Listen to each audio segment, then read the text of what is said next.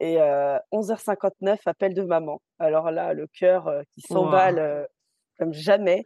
Oh là là. Et j'entends maman me crier T'es à 534, t'es enceinte T'es à 534, t'es enceinte Ça veut dire quoi 534 Je comprends pas. en fait, c'est ton taux, c'est son taux de bêta HCG. Mmh les cheveux blancs, les rides, tout ça peut apparaître. Si tu te prépares juste à voir les moches moments, euh, c'est tout ce que tu verras. Pour moi, c'est pas l'année zéro, c'est la maternité, c'est la vie, c'est difficile. Moi, comme je te disais, j'ai vraiment passé euh, un an euh, génial, quoi. C'est beaucoup, beaucoup, beaucoup plus facile de gérer les crises d'un bébé que celle d'un toddler, en fait. Cette année-là, tu passes ton temps à repousser tes limites et ta zone de confort. Cet état-là n'est pas éternel. Comment ça va aujourd'hui, Mimi? Ça va?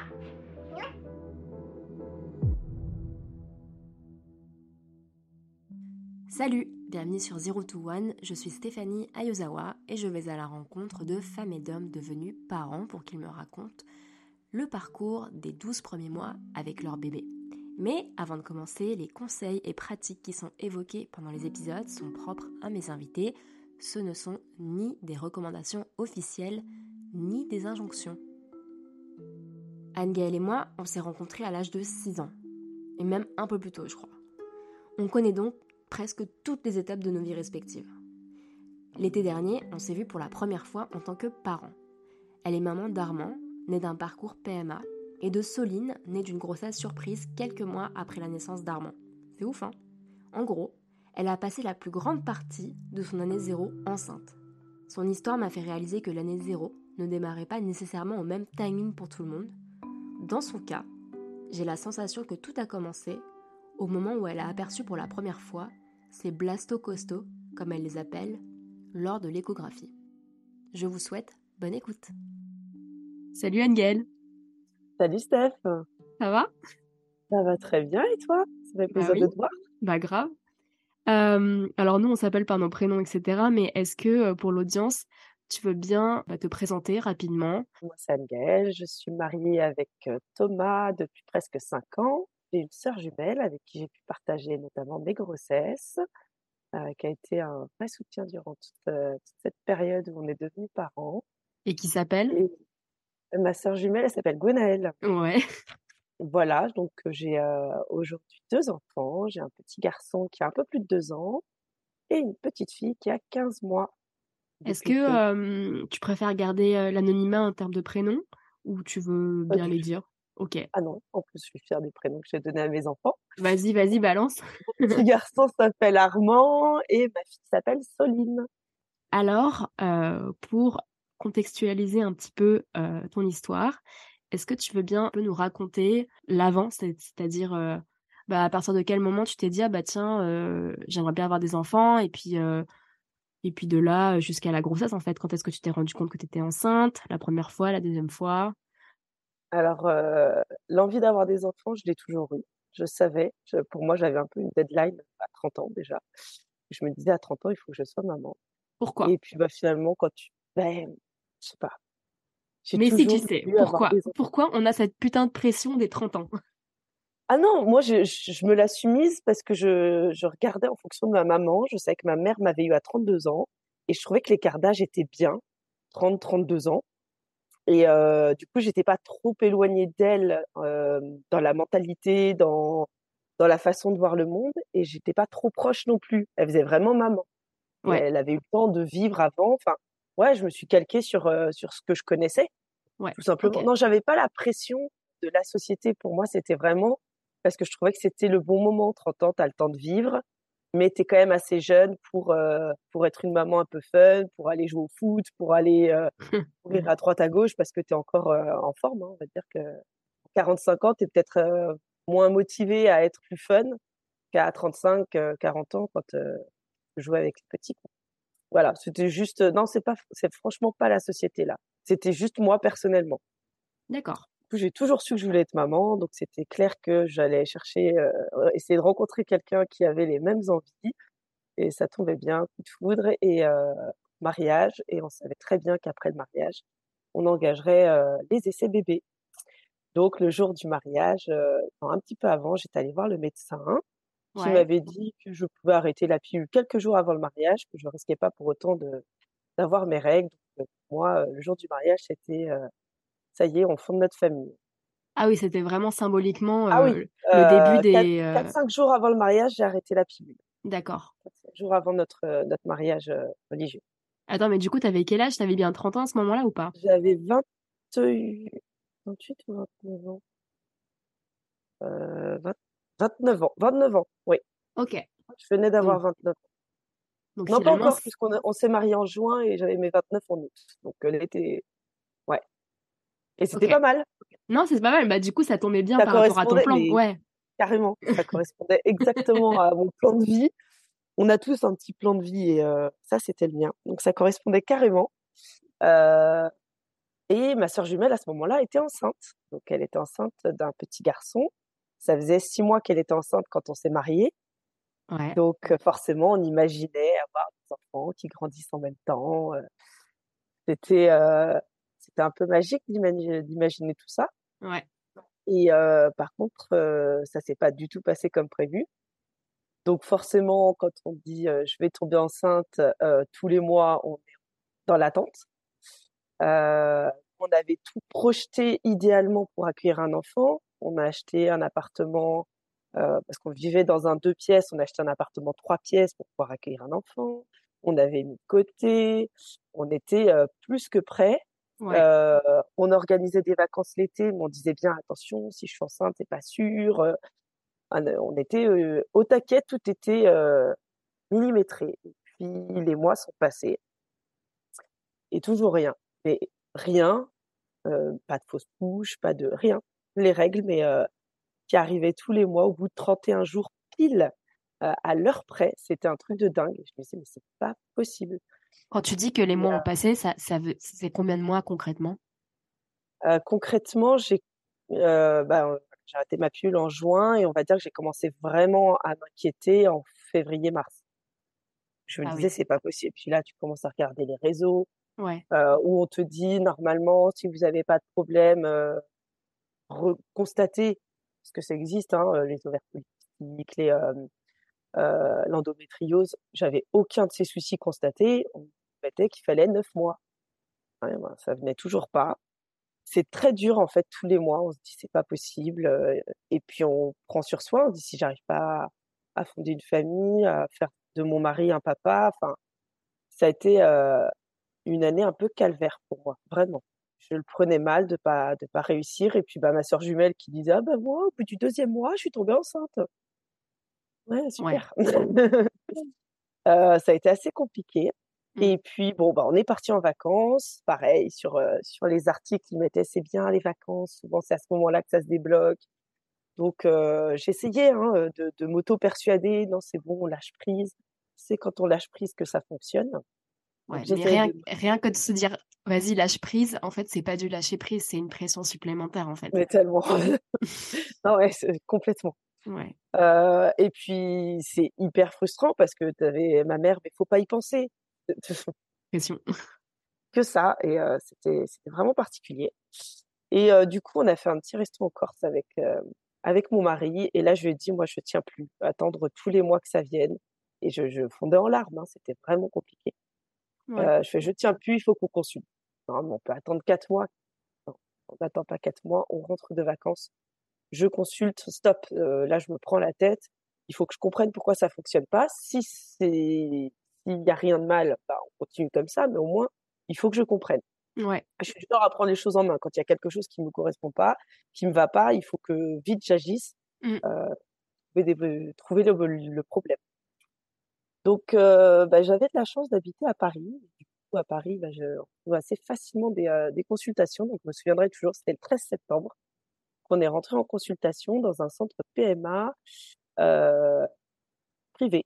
Donc, euh, donc, plutôt rapide. Je me souviendrai toujours de- du caractère de, de la dame qui nous a reçus. euh, elle était fan de nous. Ah, super. euh, non, mais vous êtes un jeune couple. Il n'y a pas de raison. Moi, cette année, je vais faire en sorte que vous tombiez enceinte. Ah non, mais là, j'étais en mode espoir plus plus. Ça réchauffe le cœur d'entendre ce genre de, Oui. de propos. ouais, ouais. Elle regardait notre profil. Elle nous a posé des questions. Mm. Est-ce que j'étais déjà tombée enceinte Est-ce que euh, est-ce qu'il y avait eu des, des, antécédents de quoi que ce soit dans nos familles? Euh, Elle me disait non, mais il n'y a pas de raison, je vais je vais y arriver, vous allez tomber enceinte cette année. On était en septembre. Bon bah allez, go, essaye. Donc elle me donne plein de plein d'ordonnances. Vous allez dans le cabinet d'en bas. J'ai fait les prises de sang, j'ai fait des petits examens. Mmh alors que j'étais une phobique des prises de sang. Mais vraiment, les aiguilles, pour moi, c'était l'horreur. Quand on m'a dit prise de sang avec euh, six tubes à prendre, j'étais super inquiète. Et puis, bah, dans ce laboratoire, c'était un laboratoire spécifique pour ce centre de PMA. Donc, au tableau, il y avait plein de, de photos de petits bébés, il y avait des photos de, euh, de, d'ovules, de, choses comme ça. Donc, je me raccrochais à ça. Et euh, bah, ça m'a permis de vaincre ma phobie pour tous les mois euh, de grossesse à venir. Et donc, on a fait tous les petits examens. Et il s'est avéré que effectivement, on avait un petit souci qui n'était pas grave. On nous a dit que nos gamètes n'étaient pas compatibles. On n'avait pas de problème ni l'un ni l'autre, mais nos gamètes étaient apparemment pas compatibles et qu'il fallait passer en fibre. Donc, on nous a dit ça en octobre, fin octobre. Et et du coup, il fallait que je refasse des, euh, des vaccins pour que je puisse commencer ma fille. Donc, euh, j'ai refait mon petit vaccin. On a attendu un mois.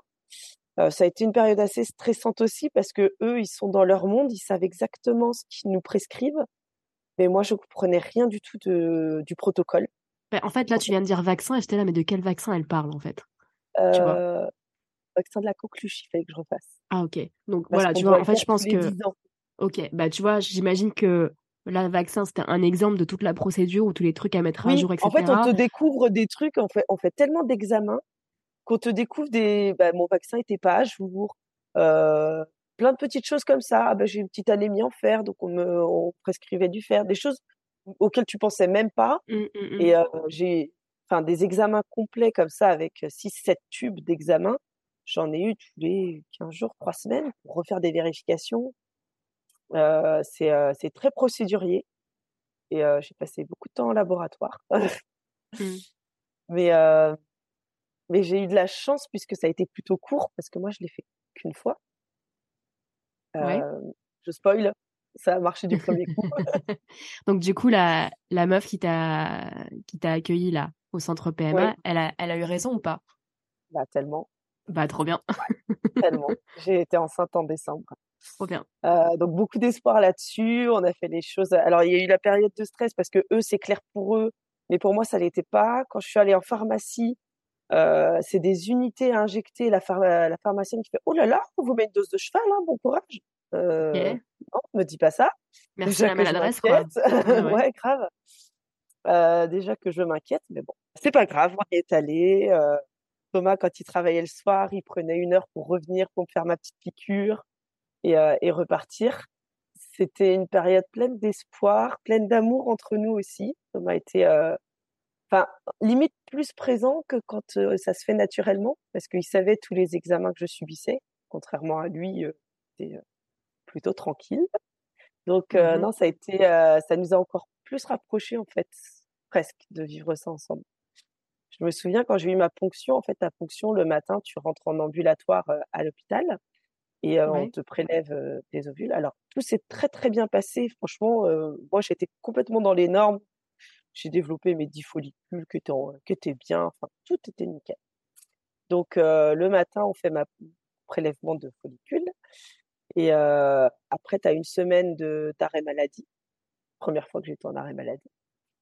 Euh, et je me souviens que Thomas, donc on était euh, début décembre, il m'avait fait une liste de films à voir. Tous les jours, j'avais un film euh, à voir sur Netflix. Il avait regardé. Il m'avait tous les jours un petit truc. C'était des chocolats Ferrero. Le c'était un petit biscuit que j'aimais bien. Et euh, il a eu plein de petites attentions comme ça. Moi, j'avais créé un petit carnet de fives où je notais tous les jours ce que je ressentais, ce que je vivais, les états d'âme, tout ça. Je leur lis parfois mercredi, on a fait euh, plantation. C'est-à-dire que sur les 10 qu'ils ont prélevés, il y en avait deux qui étaient viables. D'accord. Le reste euh, mourut. Donc plus que deux. jours de l'implantation, donc c'est-à-dire où les, les petits ovocytes, donc c'est des, des embryons de cinq jours, non, ça s'appelle blastocytes exactement. Cinq jours qui pouvaient être implantés, on nous a regardé en disant bon, vous êtes jeune, euh, vous avez la possibilité de choisir si vous en voulez un ou deux implantés. On s'est regardé avec Thomas, allez, on fait les deux. Au moins, on sait que euh, il y en a peut-être un, il y a plus de chances forcément quand on a deux que quand tu n'en as qu'un. Donc, euh, donc implantation le mercredi. C'est possible que les deux s'implantent ou pas? Bon, En gros, si on t'en met deux, tu peux avoir deux enfants. Ça peut marcher, oui. d'accord. C'est pour ça que souvent on dit que les grossesses PMA euh, sont souvent des grossesses gémellaires. Alors, c'est pas des vrais jumeaux, ouais. forcément. Mais euh, c'est enfin, quand, euh, quand tu as les deux, forcément, tu as plus de chances de développer une grossesse gémellaire. Mais j'étais prête à en avoir deux. et Surtout que... Bah, surtout avec le parcours, tu te dis, euh, soit il y en a qu'un, et dans ce cas, il y a quand même plus de chances du fait qu'il y en ait deux d'intégrer. Puis c'est marrant parce que du coup, tu vois à la caméra les deux petits points. Ça, Ah ouais c'est hyper émouvant en fait. Ouais. Et du coup, ça a été une grossesse complètement différente. Tout n'est pas en mode euh, est-ce que je suis enceinte? Tu les vois les deux petits points. Et en sortant, Ah, parce que tu c'est- sais que tu es enceinte. Parce que c'est un état, c'est des embryons en fait. C'est des blastocytes. Ouais, c'est des embryons de cinq jours. Ça fait cinq jours qu'ils ont été fécondés. Donc, tu as exactement la date où ça a été fécondé. En Ah ouais, plus, c'est euh, ouf. l'heure même. Ouais, c'est ouf. Mm. Ouais. Donc on est sorti. Je me souviens en plus, euh, il y avait un médecin qui était là euh, parce que c'est un laboratoire en fait de, Ouais. de travail quand euh, quand tu y vas, puisque tes petits blastocytes ils sont bien protégés dans un dans un frigo avant d'être. euh, Et je me souviens dans le dans l'ascenseur, il y a un médecin qui était avec nous. Avec Thomas, on se regardait euh, avec les étoiles plein, plein dans les yeux, euh, en- avec beaucoup d'espoir. Et le médecin nous a regardé. Vous avez deux très beaux blastocytes. hein. Merci. C'était des petites choses comme ça particulières. D'accord, on est content. Rien à voir, et parenthèse, mais j'adore le mot blastocyte. C'est hyper joli, ouais. puissant, c'est hyper puissant en fait, ça donne beaucoup d'espoir en fait. Ouais, motivée comme jamais, j'ai pris soin de ma santé, de, de moi durant, euh, durant tous ces jours. Euh, ils disent bien de faire attention de pas forcément se donner de faux espoirs, de pas changer non plus au quotidien. Donc euh, oui, arrêter de fumer, de boire, ça c'est le, le classique. On- peut faire du sport, mais pas trop violent forcément. Mais, mais on peut vivre normalement. On nous demande de faire la première prise de sang et non pas avec euh, Clearblue, là, les tests de grossesse en pharmacie, de faire la première prise de sang au bout de 12 ou 14 jours, je sais plus. Et moi, ça tombait le 23 décembre, euh, date de ma première prise de sang. Et le 23 décembre, j'étais en vacances dans ma famille à Saint-Nazaire. Du coup, j'ai appelé maman après tu pourras me faire ma prise de sang?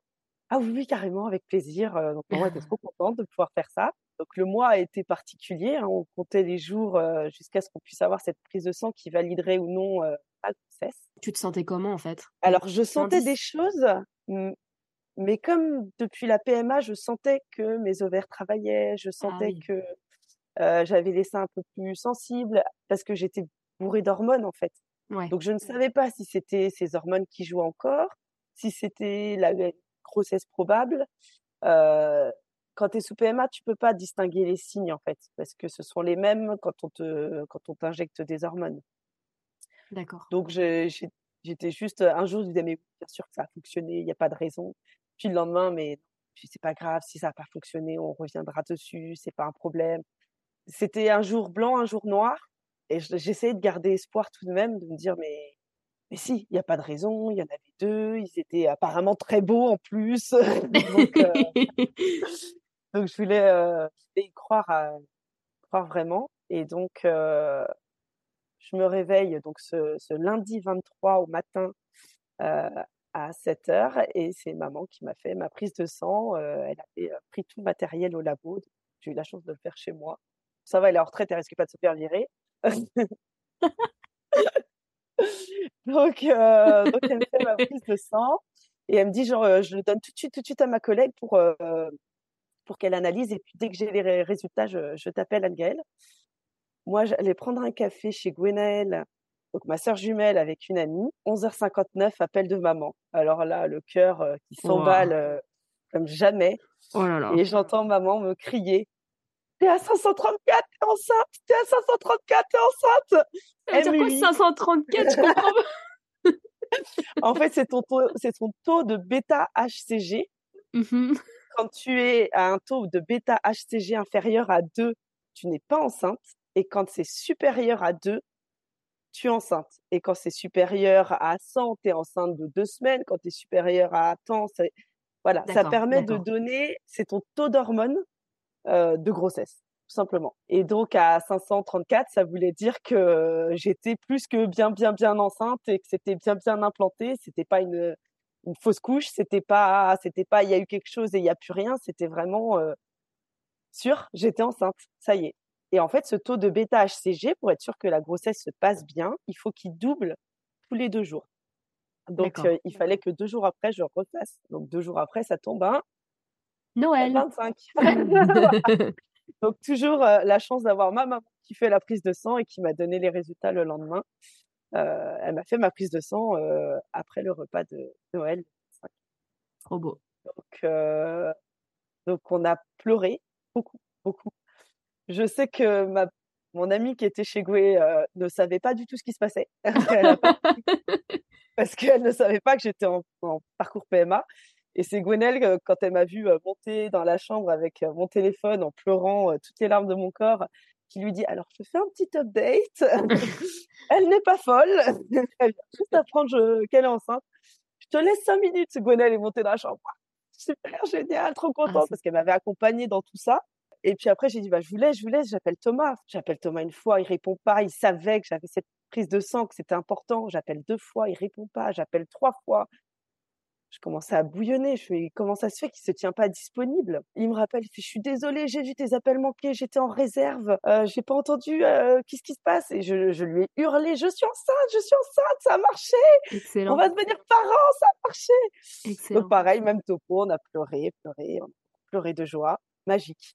Franchement, je, je me souviendrai toujours de ce moment-là. C'était euh, que du bonheur. En plus, on l'avait tellement attendu que les appréhensions que tu peux avoir en te disant Ouh là là, en fait, euh, c'est une vraie responsabilité, on l'avait pas eu. On n'a pas eu du tout d'inquiétude, on le voulait tellement que le- l'effet responsabilité de devenir parent euh, était complètement effacé. Donc, euh, non, c'était une très très belle journée. Euh, et on mangeait sushi le midi. Donc, j'ai pris que du riz et des Ah bah oui. parce que je me doutais que je ne serais pas immunisée contre la toxo.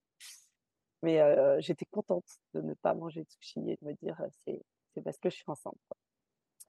J'ai voulu Ah, garder le secret un maximum, donc j'ai j'ai dit à ma grande sœur puisqu'elle le savait, euh, mais ma grand-mère n'était pas au courant et les autres personnes qui participaient à la- notre repas de Noël du lendemain n'étaient pas au courant.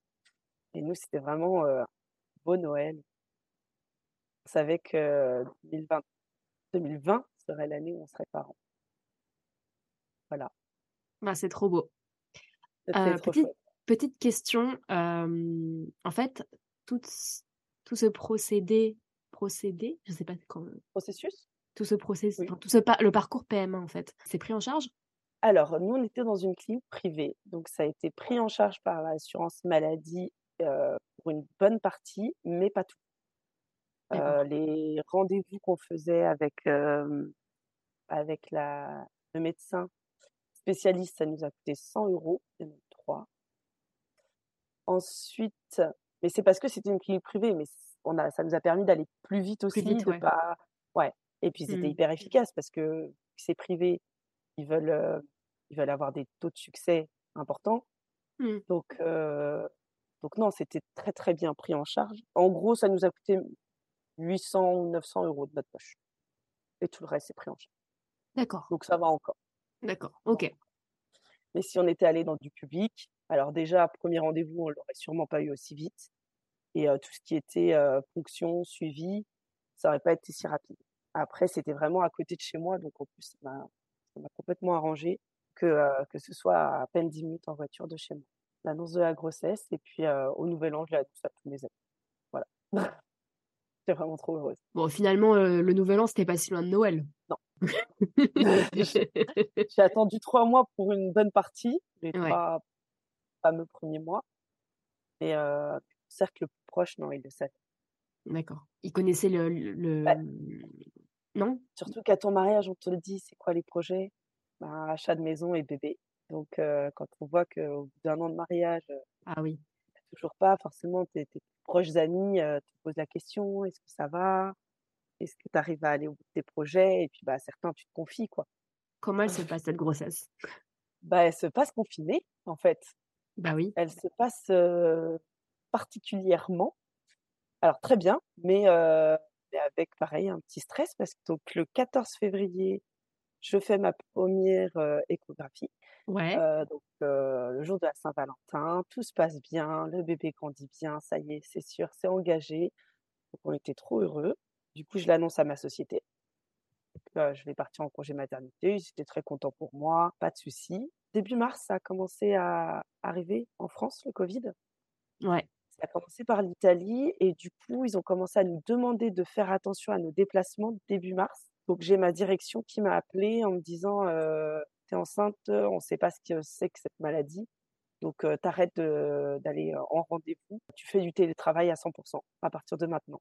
Donc, moi, j'ai en télétravail assez rapidement par rapport aux autres personnes.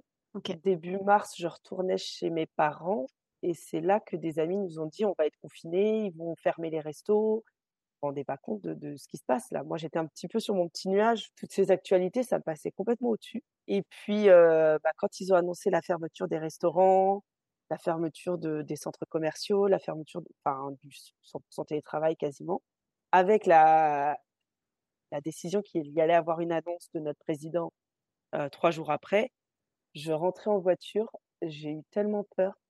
Je suis, je suis enceinte et je ne sais pas ce qui va se passer. Ah j'ai eu peur que ça puisse affecter ma, ma, grossesse en fait. Comme je conduisais toute seule, on se fait vite des films. Et j'étais à trois mois et demi.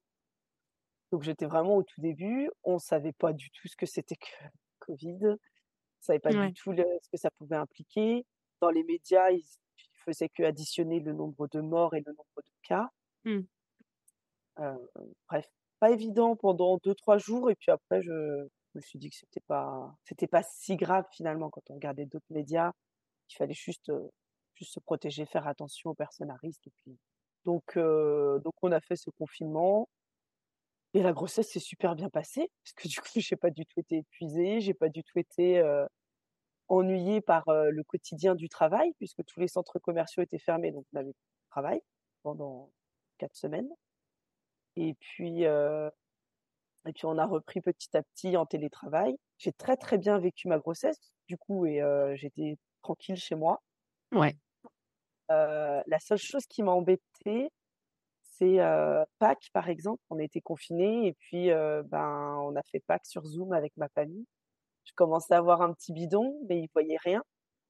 Ils voyaient pas du tout l'évolution de ma grossesse. Bah, le jour du déconfinement, j'ai pris ma voiture et puis je suis partie puisque de toute façon j'étais toujours en télétravail.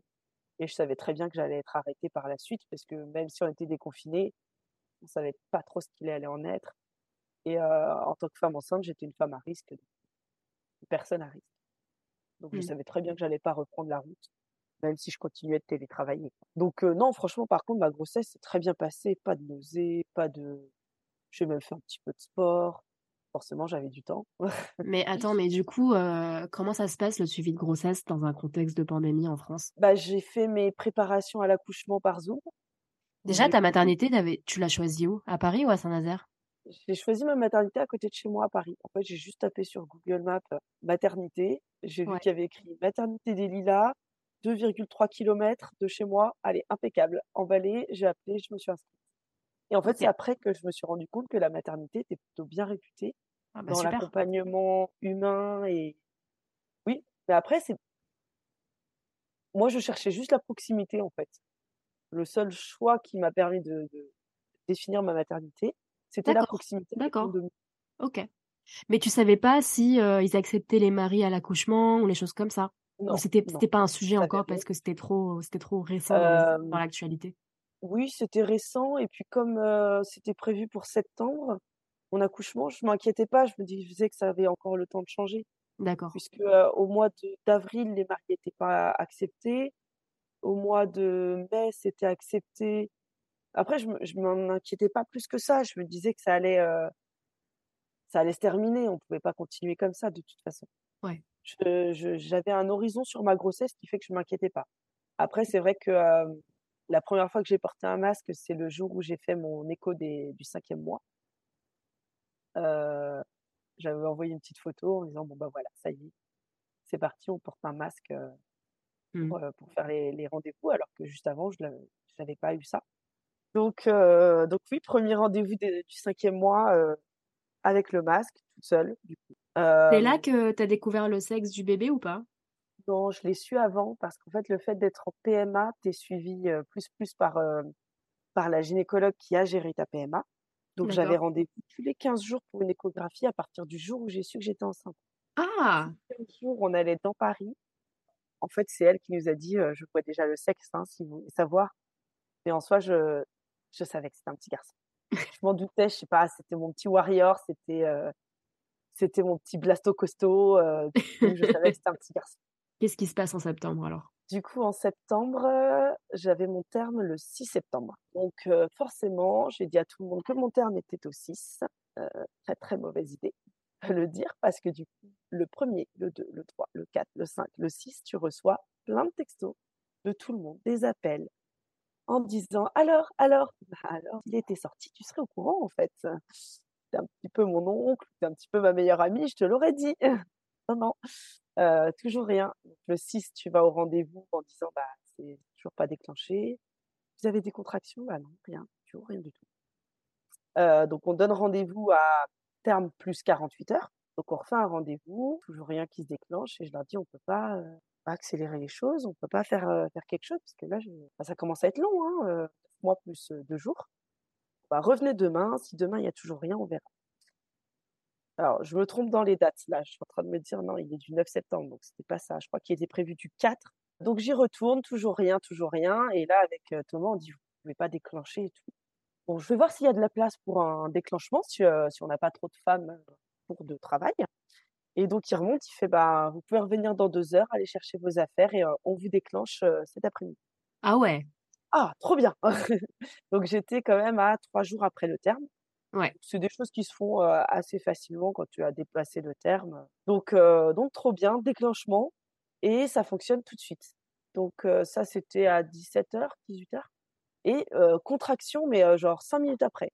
Moi, j'ai eu le ballon, c'est-à-dire qu'on te met un petit ballon là où le bébé est censé être bien au chaud et on te le fait gonfler avec de l'eau de plus en plus pour que ça décolle la membrane dans l'utérus Non mais et que ça euh, fasse déclencher. on te, on te met un petit ballon dans l'utérus Et on te le gonfle. qu'on remplit d'eau. Oui. Qu'on Pour euh, gonfle, faire décoller qu'on la gonfle en remplissant d'eau pour faire décoller la membrane. Donc ça doit faire un mal de chien ce truc quand même. Alors, le mettre, c'est particulier, mais c'est pas hyper douloureux. Franchement, puis ils me disent c'est désagréable, mais c'est pas douloureux. Et euh, non, c'est pas hyper douloureux, ça va. Puis c'est vrai que avec la PMA, on s'est vachement endurci. À être piqué tous les jours, à avoir des examens, en veux-tu en voilà, à avoir une hystéro, enfin. Du coup, t'es beaucoup moins gêné par tout ça et t'es, je suis devenue beaucoup moins douillette. Franchement, euh... pour ça je me disais l'accouchement, j'ai pas peur, euh, ça y est. J'ai déjà vécu plein de, plein de petits désagréments, donc euh, j'avais pas peur, hein, vraiment. Et non, c'est pas douloureux. C'est particulier, mais c'est pas douloureux. Et tout de suite, ça a déclenché les contractions. Donc en fait, j'étais trop contente. Ça y est, j'allais devenir maman. Je sentais les contractions devenir de plus en plus intenses, de plus en plus euh, costauds. Euh, et puis j'en rigolais avec Thomas. On a descendu, monté les escaliers. Euh, il s'est fait livrer un petit McDo en bas de la maternité. On a beaucoup rigolé. Je lui ai offert sa boîte à papa. C'est-à-dire que j'avais réuni dans une boîte euh, euh, donc euh, de la monnaie pour aller chercher son café, du Red Bull, le diplôme de, du meilleur papa, un permis poussette, euh, je sais plus ce que j'avais mis d'autre, plein de petites choses, un morpion avec le signe de notre fils, plein de petits cadeaux comme ça, un livre du super papa, un bouquin de blagues, enfin bref, plein de petites choses que j'avais trouvées à droite à gauche quand, quand je me baladais. Et donc, euh, les contractions à minuit s'arrêtent. Pile poil net à minuit, plus rien. Alors que ça s'était intensifié.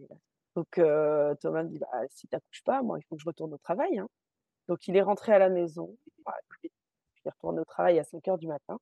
Très fatigué. Il n'a pas très bien dormi en plus, en sachant que j'étais toute seule à la maternité. Moi, je n'ai pas trop bien dormi du tout non plus, parce que à chaque instant, j'attendais que ces contractions reviennent et que, et que ça parte, quoi. J'avais décidé la péridurale. Est-ce que tu avais envisagé de, ouais, de faire la, la péridurale? Oui, oui, oui. Ok. Euh, je suis moins douillette, mais je suis pas, je suis pas folle non plus. non, non, je suis, je voulais la péridurale.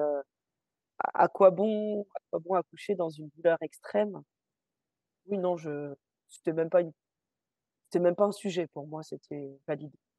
J'aurais la péridurale. Voilà. Ça n'a même pas été une réflexion intérieure, pas du tout. Donc, donc le matin, la sage-femme me dit, bah, on va essayer d'accélérer le travail. Donc, on va, on va faire la rupture de la poche des os.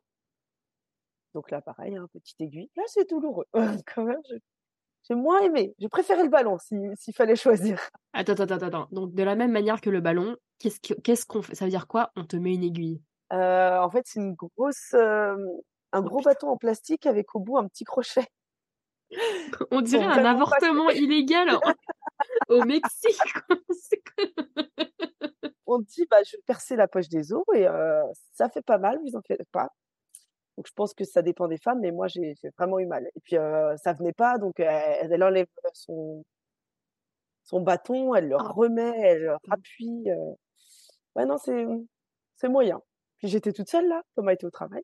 Et puis, et puis aucune, aucune contraction.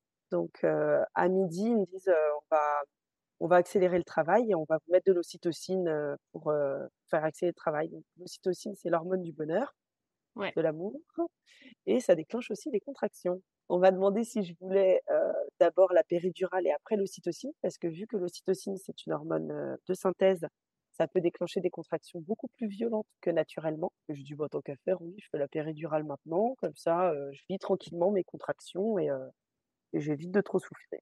Que je fais la péridurale, qui s'est très très bien passée. Forcément, je n'avais pas de contraction. Si la péridurale peut faire mal à certaines femmes, c'est parce qu'elles sont en période de contraction et qu'il faut pas bouger. Mais c'est compliqué de se retenir quand tu as des contractions. Là, j'étais en pleine forme. À midi, j'envoie un texto à Thomas, tu peux me rejoindre.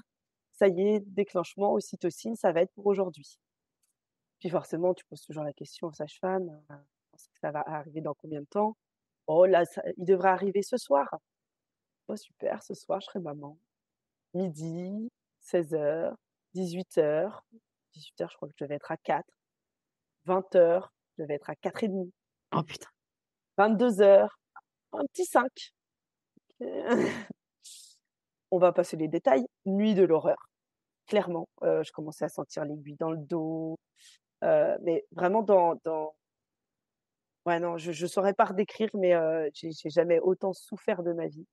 Et plus ça allait, plus on me mettait de la péridurale, plus mon corps était devenu un chewing-gum.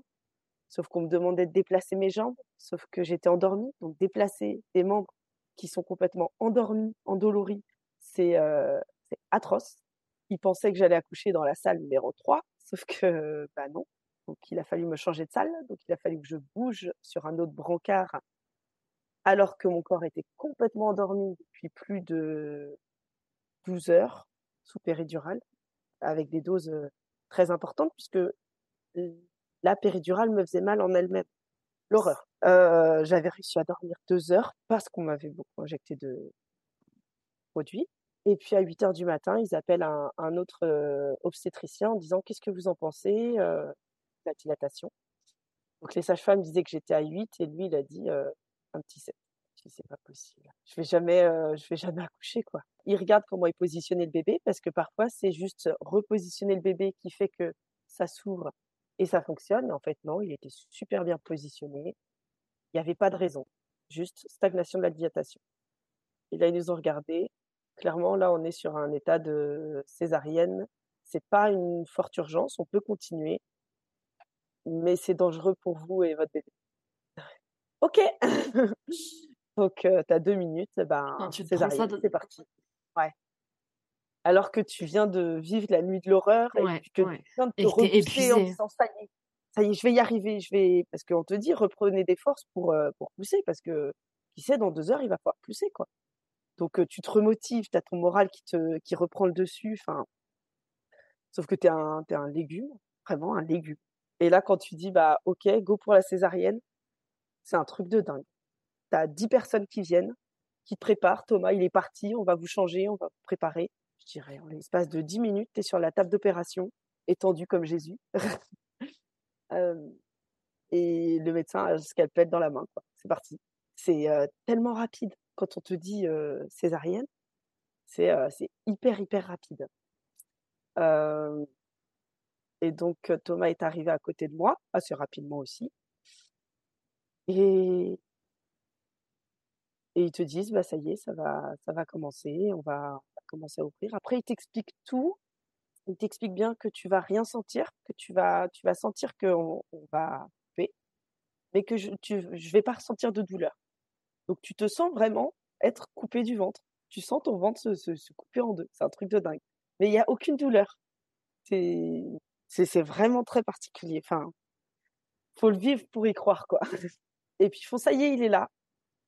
Et t'entends pas de bruit. Il est là, mais on l'entend pas, on le voit pas, il est, Ouais. et, euh, et t'entends rien. Voilà, mais il est là, euh, on était content, mais on le voyait pas, on l'entendait pas, surtout. Donc, forcément, tu t'inquiètes, hein, euh, Mm. et on, on nous a montré, euh, désolé Armand, mais une petite boule de graisse. J'ai l'image de lui, une petite boule de, de chair, une petite boule. Il est là, hop. Donc on, on s'est regardé avec Thomas, on a versé une larme, mais ça s'est arrêté là. Et il est reparti. C'est qui? Il est reparti Thomas est reparti? Armand, Armand est reparti. Armand, Ah oui. je, je l'ai vu euh, un quart de seconde. Enfin, c'était. Mais il est parti où? Pendant une minute et demie, ils nous ont rien dit. Après, euh, il y a une puricultrice qui est venue en disant euh, le papa, il peut venir avec moi. Donc Thomas s'en va et elle vient vers moi en me disant donc il va bien, vous en faites pas. Voilà, il va bien. On va, euh, on va juste l'aspirer. Il a, il a avalé un petit peu de liquide amniotique avec euh, en- avec l'accouchement parce que ça a été très long aussi, très fatigant pour lui. Donc, euh, mais vous en faites pas, il va bien. Mais donc tu l'as même pas entendu pleurer en fait? je l'ai pas entendu, je l'ai vu un quart de seconde, cette petite boule de graisse. C'est tout. Toute recroquevillée comme, comme un petit ballon. Enfin, c'était très particulier. Thomas est revenu vers et il m'a dit, t'en fais pas, il est beau, tout va bien, t'inquiète pas, là, ils vont, euh, ils vont s'occuper de toi, prends soin de toi, là. J'ai- J'étais vraiment pas bien. J'étais vraiment pas bien, je commençais à me sentir partir, je suis tombée dans les pommes, enfin, je Ah te bon? passe les détails, mais j'étais, euh, cuicui les petits oiseaux, quoi. J'étais vraiment très loin. J'étais pas bien. Mais Vraiment, t'étais avec pas bien parce que euh, on t'a parce que bah, le parce que stress, les produits, euh, le, la fatigue, le bébé qu'on te retire. Ouais le bébé qu'on me retire, donc je savais même, je me rendais pas vraiment compte si j'étais vraiment devenue maman ou autre. Ouais. Pire accouchement de, de l'histoire. Horrible. Donc je suis tombée dans les pommes. Donc après j'étais vraiment complètement vaseuse. J'étais, ouais non. Et puis on, on m'embarque. Tout est flou là. Enfin, tout est flou. Je sais qu'il y a quelqu'un qui s'occupe de moi. Euh, je lui dis mais vous me faites mal madame. C'est seulement au réveil que j'ai remarqué que c'était un monsieur. Après il avait la voix super aiguë. Mais j'arrivais même pas à ouvrir mes yeux. Donc je me disais le pauvre, il a dû me détester. Euh, Oh putain. donc j'étais, euh, j'ai mis une heure à, à émerger de petit coma. J'étais comme dans, dans, dans un rêve, dans un coma. Je me souviens aussi qu'une dame m'a dit mettez-lui un masque, mettez-lui un masque. Je J'avais pas la force de lui en mettre une, mais j'en avais vraiment envie. Dingue avec son masque là. Donc on m'a mis un masque alors que j'étais, euh, j'étais à moitié comateuse. J'étais comateuse, j'étais clairement comateuse. En plus, je sais pas si tu te souviens, les, franchement, les mamans qui écoutent, qui n'ont pas encore d'enfants, n'écoutez pas. On nous appuie sur le ventre après l'accouchement, alors que le ventre est extrêmement sensible. C'est la pire douleur que j'ai pu ressentir. On nous appuie sur le ventre. Tu te souviens de ça, Steph, ou pas? Non. Ah bah en France, on t'appuie et on appuie bien. Alors moi je- moi on m'a appuyé sur le ventre pour la faire sortir. Ah, ah non, ça on fait pas. Voilà. Et ça c'est interdit en France. Ouais. Par contre, c'est après avoir euh, accouché, on appuie pour éviter la coagulation sanguine, pour vraiment faire sortir tout le sang. Et je me souviens ça, pas d'avoir euh, subi ça. Pas du tout agréable. Pas du tout, pas du tout. Oh Euh, et que la péridurale ne euh, commence plus à faire effet parce que dès que tu as fini ta césarienne, il t'enlève tous les, tous les produits. Donc ça y est, la douleur se réveille, quoi. Donc ton corps se réveille, tu, tu sors de ton état comateux, mais toute la douleur se réveille aussi. J'avais l'impression, tu sais, quand tu te réveilles le matin, que tu te dis mince, je suis où, je fais quoi? Ah oui, c'est vrai, aujourd'hui je travaille. Bah, ce même état où je me dis ah mais je suis maman. Enfin, je, viens d'accoucher là en fait. C'est ça qui s'est passé dans, dans, ma vie cette dernière heure. Donc je disais quand est-ce que je vais pouvoir le retrouver? Ne vous inquiétez pas. dans une heure et demie, on vous amènera dans votre chambre. Vous, vous verrez votre, votre mari et votre bébé.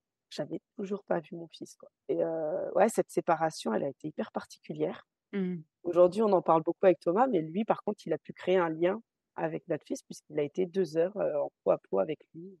au moins. Donc, il n'était pas tout seul. Et ils ont créé un lien indéfectible à ce moment-là. Mmh. Parce qu'ils étaient tous les deux, parce qu'ils le protégeaient, parce que moi, j'étais pas disponible. Il lui racontait que qu'il était arrivé en césarienne, que prenait soin de maman, que lui raconter un petit peu toute notre histoire, quoi. Ça a créé un lien entre deux qui est, qui est super beau, en fait, ce moment. Parce que moi, j'étais pas dispo. Thomas a insisté, insisté, insisté. Et euh, le monsieur, madame, monsieur qui a une voix de femme, est venu me voir en me disant euh, Votre mari, il n'arrête pas d'interpeller euh, tout l'étage pour venir vous voir, du coup, il va venir 10 minutes. En fait, il a fait un scandale, Thomas, en disant Faut que, qu'elle voit son fils, faut que, faut que j'aille la voir, c'est pas possible là c'est bon, ça fait une heure, faut, faut qu'elle voit son fils. Mmh. Et donc, il me l'a amené 10 minutes sur moi avec, avec une autre sage-femme. Et il avait vraiment insisté pour me voir. Et je, trouve ça top parce que je pense que d'autres d'autres mamans n'ont pas cette chance d'avoir un mari aussi motivé à, créer ce lien. Quoi. Et j'avais bah besoin de le voir parce que je ne me bah rendais pas forcément compte de tout ce qui s'était passé je sais pas, pour moi, c'est évident en fait que au bout d'un moment, le bébé, on te l'emmène, on te le ramène pour que tu puisses, tu puisses le voir. Surtout que ça y est, j'étais en état d'éveil. Donc je pense qu'au bout d'une demi-heure, j'aurais pu ne serait-ce qu'être avec eux, quoi. Alors, c'est à ce moment-là que tu considères que c'est la rencontre avec Armand ou pas? Ouais. Ah oui. Ah tu veux en parler?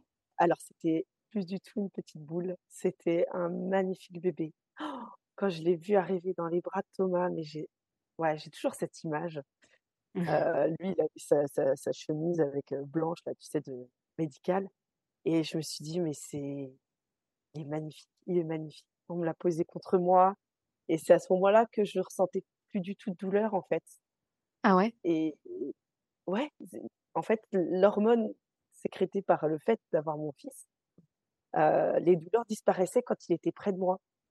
Et, enfin, et ça, je l'ai ressenti tout le long du séjour à la maternité quand il fallait l'allaiter, que c'était dur pour moi de me lever ou autre, rien que le fait de l'avoir contre moi, les, douleurs physiques disparaissaient quasiment. C'était ouais, c'était chouette. C'est hallucinant. Donc je voulais tout le temps l'avoir contre moi parce que j'avais pas de douleur quand il était contre moi. Je crois pas que j'ai pleuré parce que parce qu'on avait vécu tout ça. J'ai pas eu la même rencontre pour Armand que pour Soline. J'étais hâtive de le rencontrer. Je l'ai trouvé magnifique je sais pas, j'ai mis du temps vraiment à me, à me rendre compte parce que j'ai pas eu la même rencontre en fait. puis j'ai beaucoup souffert, beaucoup beaucoup souffert. Donc ouais, c'était particulier et ça a duré que dix minutes quoi. On, me l'a posé, j'ai dit à Thomas waouh ça y est, on est parents. On était dans notre petite bulle et après ah, c'est bon, hop, il repart. D'accord. Et il repartait pour sa petite batterie d'examen de naissance en fait. D'accord. Et le mesurer, tout ça. On m'a dit, nous, on va monter dans votre chambre, vous allez pouvoir vous reposer. Donc, j'ai pu dormir deux heures. Et Thomas est arrivé avec Armand. Et là, on a pu se raconter l'un l'autre comment on avait vécu les choses parce qu'on avait été pas mal séparés avec Thomas et avec Armand. Bah, Thomas avait eu les explications de comment on change la couche, comment, comment on fait les premiers soins. Moi, j'avais pas été là. Donc, c'est lui qui a essayé de me transmettre. Mmh Sauf qu'en fait, je crois que j'ai essayé de changer sa une première fois le lendemain. Et ça me faisait vraiment trop mal. En fait, t'es la première maman, ouais, es la première maman que j'interviewe qui a subi une césarienne. Bah justement, tu peux nous décrire en fait les premiers jours post-césarienne parce que moi j'ai vécu une épisio et ça a été une torture pendant deux semaines. Mais vraiment les premiers pipis etc c'était un enfer. Comment ça se passe quand on a subi une césarienne? Le premier pipi, par exemple, pour se lever, etc. On nous dit dès le soir même, il faut, il faut se lever, il faut, il faut aller effectivement aux toilettes. Et si vous y arrivez, c'est top, c'est très bien. Donc, je me suis armée de tout le courage en me disant, je veux pouvoir m'occuper de mon enfant, je veux pouvoir rapidement être en forme. Donc, je me suis levée à l'aide d'une sage-femme. J'étais pliée en deux parce qu'en fait, la, la cicatrice, elle brûle et le fait d'avoir bah, son ventre qui repose sur la cicatrice. Mais c'est même pas une cicatrice en fait encore, c'est une plaie quoi qui a été je recousue. J'ai même pas regardé, j'ai pas regardé, j'ai pas, j'ai pas voulu voir tout ça. Bah, qu'est-ce qu'on te met en fait? on, te met un bandage? En fait, j'en ai, aucune, j'en ai aucune idée. Moi, j'avais une grosse culotte. Alors, je sais qu'on m'a recousu de l'intérieur, donc je n'avais pas d'agrafe. What? Mais il a très bien fait les choses. Hein. Incroyable. Ils ont recousu de l'intérieur et le fil était résorbable. J'avais des petits pansements, je crois que c'est des, des petits strips, hein, et c'est tout. Je, si j'ai touché un petit peu, je sentais les fils, je sentais les petits pansements euh, sur mes doigts, mais toute cette zone du bas du ventre était devenue insensible. C'est-à-dire que tu touches ton ventre et tu ne, tu sens que tu touches ton ventre sur ton doigt, mais tu sens pas sur ton ventre que ton doigt te touche. Ah, c'est toute une zone qui est complètement insensibilisée parce que quand on coupe, te coupe aussi les, euh, les nerfs. Je sais, les nerfs, les nerfs. On coupe les nerfs, du coup, euh, bah, la, la connexion au cerveau ne se fait pas sur, euh, sur le toucher. Donc euh, complètement insensibilisé, par contre douloureux. Douloureux, ça chauffe, euh, ça brûle. Ça chauffe et ça brûle beaucoup en fait. D'accord. Tout ça. Donc je me suis levée. Je me souviens que c'était supportable. Je suis allée aux toilettes et en fait j'ai mis une barre de sang. Je savais pas du tout une mare de sang et j'ai réussi à, aller aux toilettes, mais j'ai j'ai pas eu très mal. Bah, forcément, il n'était pas passé par là l'enfant. mais par contre, je suis sortie en me disant j'ai mis du sang partout. Oui, oui, vous inquiétez pas. Et puis incapable de me baisser pour nettoyer. Hein. Franchement, là, c'est c'est Mmh. pas mon problème. Ouais. incapable. Je suis revenue dans mon lit et on m'a dit vous inquiétez pas, ça ira, ça ira mieux demain. Bon, c'est pas grave, je m'arme de patience. J'ai dormi avec mon fils. Enfin, non, J'étais heureuse d'être d'être tous les trois. Thomas, il avait son petit matelas gonflable au pied de mon lit. Trop On a été vraiment dans notre petit cocon tous les trois, euh, non-stop. J'essaie toujours de garder le courage en me disant c'est bon, je vais faire une bonne nuit de sommeil. Demain, ça ira mieux. Oui, ça chauffe, oui, ça brûle, oui, ça fait mal. Demain, on n'en parle plus. Et le lendemain, bah, encore plus douloureux que la veille finalement, parce que début de cicatrisation, je pense. Et puis euh, à l'hôpital, c'est défilé des euh, toutes les heures, t'es dérangé euh, entre les sages-femmes, les repas, le, le bébé, parce que du coup, Armand est en zone kangourou, du fait qu'il y a eu un accouchement un peu compliqué et j'ai fait de la fièvre, il a fait de la fièvre. Zone Euh, kangourou. Je ne sais pas ce que c'est qu'une zone kangourou. Euh, c'est, on va dire, un enfant qui va être un peu plus sous surveillance. D'accord. Toutes les deux heures, il prenait sa température, sa, je sais pas si c'est la tension ou je sais plus quoi. Donc, il était surveillé un peu plus que la normale. Donc, toutes les, heures et demie, on avait quelqu'un qui venait pour vérifier ma cicatrice, pour vérifier ma température, pour vérifier la température du bébé, pour vérifier, euh, pour donner les repas, pour l'allaitement aussi, parce que c'est d'autres personnes qui viennent, euh, qui viennent pour t'aider à allaiter. Parce que quand tu dis je veux allaiter, c'est mettre un point d'honneur à ce que tu allaites. Hein, euh, sauf que quand t'as pas la montée de lait, bah, l'allaitement est très compliqué. Le bébé, il s'en fiche, il y a rien. faut s'accrocher pour l'allaitement quand même. Euh, moi, ça n'a pas été tout de suite évident. On te fait changer de position. Bon, attendez, on va vous changer de position, sauf que toi, tu as ta cicatrice qui te fait mal, donc tu changes pas de position aussi aisément que si tu étais dans ton canapé. Ouais. Ouais, donc ce jour, euh, ce jour mitigé, heureuse d'être avec mon fils, mais euh, des douleurs. euh, je me souviens avoir envoyé des textos à, à ma belle-sœur en me disant, mais personne m'avait dit que la césarienne c'était aussi douloureux. Ah oui, C'est qui la- ta-. C'est qui ta belle-sœur? C'est la sœur de Thomas? Oui, euh, c'est la femme du frère de Thomas. Ah, d'accord. Elle a eu trois césariennes, elle. Du Hmm. coup, on a, on en avait parlé et je lui ai dit, mais euh, pourquoi tu m'as pas prévenu? Bah, on évite de se le dire, mais oui, tu verras, les 4-5 premiers jours sont très douloureux. Bah, elle avait totalement raison. J'ai souffert jusqu'au jusqu'au dimanche et le lundi, par contre, ça allait. Effectivement, les 4-5 premiers jours, c'est très, très, très, très douloureux.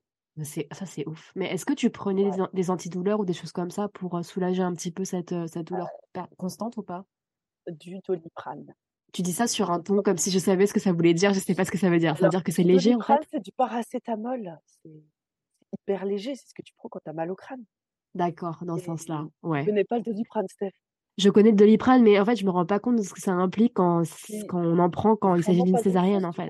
Moi, j'ai pris un antidouleur, euh, enfin, je sais pas vraiment ce que c'était, mais on m'a dit, euh, tiens, prends ça si t'as mal à l'épisio. Ça me soulageait un tout petit peu, mais vraiment légèrement. Donc, j'imagine que c'était quelque chose de similaire, parce que vraiment, enfin, Ça même, avec, même, même en prenant ça, en fait, j'arrivais pas à m'asseoir, quoi. J'étais obligée de Ah m'a... Enfin, c'était... les antidouleurs sont pas, sont pas efficaces du tout. Et quand tu allaites, en fait, euh, on évite de te donner trop de médicaments, Ouais. pas que ça passe euh, dans le lait maternel. La seule chose qui a pu me soulager, mais ça, on me l'a donné trois jours après, c'est une poche de, une poche froide. Parce que forcément, ça me brûlait. Mais euh, il y a des fois, je, ça me tirait la larme à l'œil, tellement, tellement Mm. c'est fort, en fait. Mm. Et ça commence à peser sur le moral. Tu te dis, mais à aucun moment, ça va aller mieux. À aucun moment, je vais pouvoir me déplacer comme quelqu'un d'humain, c'est-à-dire debout, euh, droite, parce que du coup, tu es complètement replié. Ouais. Euh, Ruffin a bien rigolé d'ailleurs en disant que j'étais euh, comme une grand-mère, qu'il est venu le dimanche Qui a rigolé? Ruffin, Ruffin? Ah. grand-mère pendant longtemps.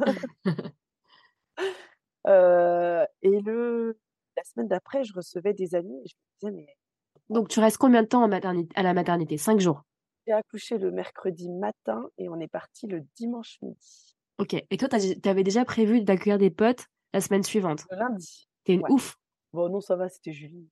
Je voudrais juste que tu nous racontes bah, du coup le départ de la maternité et l'arrivée à la maison dans Trop votre euh, ben, nouveau, nouveau cocon euh, Ouais. tous les, à tous les trois, quoi.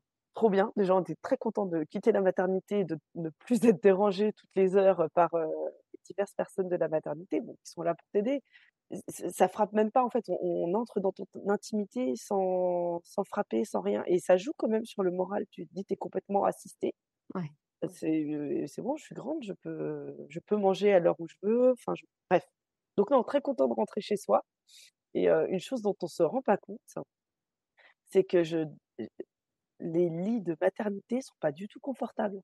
Et quand je me suis rassis dans mon canapé, je me dis waouh, en fait, je suis bien. J'arrivais à trouver plus facilement une posture qui ne soit pas douloureuse. Donc non, non, trop bien, trop heureux de rentrer à la maison. Tout était prêt pour pour accueillir Armand. Mon meilleur ami nous a rejoints. On a beaucoup rigolé. Plus je rigolais, plus ça me faisait mal, mais c'est pas grave, ça fait juste du bien de rire et, euh, et de sentir qu'on était chez nous et enfin seul. Et euh, Armand a été adorable. Ça a été un bébé euh, hyper, hyper facile, je trouve. Il a dormi contre moi. Non, c'était. J'ai rien à dire sur, sur toute cette période qui, pour moi, était idéale. Franchement, idéale. Quand tu Bah, parles de... de 1 à 4 mois, on va dire, D'accord. Donc vraiment les... jusqu'à ce qu'il soit dans sa chambre. Ok. Ouais. Mais du coup, les nuits, ça se passait comment en fait pendant cette période? Ça se Alors, passait bien? donc Ouais. c'était moi qui me réveillais, mais euh, ça se passait très bien. Déjà, ça me dérangeait pas d'être euh, d'être réveillée. Parfois, j'allais dans le salon, je regardais une petite série en même temps. Euh, parfois, je restais dans le lit. Le premier mois, vraiment, ça me ça me gênait pas du tout. Je prenais complètement la charge. Et puis, bah, au bout d'un mois où tu es réveillée, euh, parfois par nuit, tu commences à sentir un peu de fatigue. Donc après, j'avais développé de l'allaitement en même temps que dormir. Donc je le calais bien contre moi. Et puis donc il allaitait, je me rendormais, il buvait, je me rendormais et puis il s'endormait contre moi. Après, j'arrivais à, à dormir en allaitant. Ouais. Donc c'était cool, non? Franchement, j'ai pas, j'ai pas ressenti de grosse fatigue. Euh, je crois que j'ai arrêté l'allaitement à deux, un peu plus de deux mois, juste avant que je reprenne le travail. Parce qu'en fait, comme il est, il est né presque une semaine après terme, sauf que en France, tu ne décales pas ton congé maternité. Donc je l'ai mise à la, elle deux mois et une semaine. Tu l'as mise où? Ça a coupé? Je l'ai mise euh, en assistante maternelle. J'ai repris le travail. T'as repris le travail à deux mois et... Et une semaine de harme. Oh Ouais. Bravo. Enfin, bravo. Euh, bravo. Incroyable. Ouf, euh, oui et non. En soi, ça n'aurait pas entaché notre santé financière, j'aurais pas forcément repris le travail. Étant donné que dans mon travail, je suis commissionnée, c'est-à-dire que je gagnais quand même 30% de moins, à peu près, en congé maternité qu'au travail. ben, tu as des charges fixes, tu as une famille, donc euh, tu reprends le travail. Après, je je me plains pas parce que j'adore mon travail, mais c'est euh, ça m'a fait plaisir de le reprendre. Mais maintenant, avec le recul, je me dis j'aurais peut-être pu pousser un petit peu.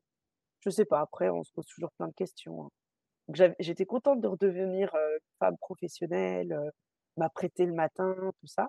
Parce que mine de rien, quand t'allaites, il y a des choses qui sont toutes bêtes auxquelles tu penses pas. Le matin, tu t'habilles pour avoir une accessibilité rapide à ta poitrine. Donc ça limite vachement le nombre de vêtements possibles.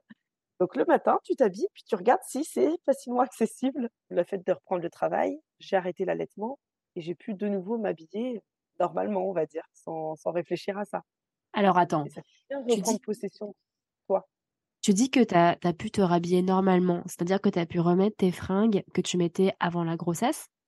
Oui, Ah ouais? Oui, à peu près, oui. Alors, peut-être pas le, le jean le plus serré, mais, euh, mais la grande majorité, oui. J'ai réussi, euh, j'ai réussi à perdre mes, tout mon poids de grossesse en 4 mois, 4 mois et demi. D'accord. Ok, J'ai retrouvé le poids avant PMA. Par, par contre, pendant la PMA, j'avais pris 2 kilos. d'accord. Après, euh, c'est anecdotique. Mais j'avais retrouvé le poids d'avant euh, d'avant grossesse. Et Thomas, est-ce qu'il avait pris un congé paternité ou pas? Ben, il avait les 11 jours euh, de congé paternité, donc il a fait les trois, les 4 jours. Ah si, il a 3 jours obligatoires à la naissance. Il Ouais. devait travailler le samedi, mais son directeur, trop sympa, lui a envoyé un texto en disant reste avec ta femme, euh, ne viens pas au magasin demain, il n'y a pas de souci. Donc il a eu le, toute la période au, à, à la maternité. Donc on est rentré le dimanche soir, et puis le lundi matin, il reprenait le travail. Il a pris son congé paternité semaine après, je crois. Et donc 11 jours. Ok. Et bah, franchement, c'est pas beaucoup du tout.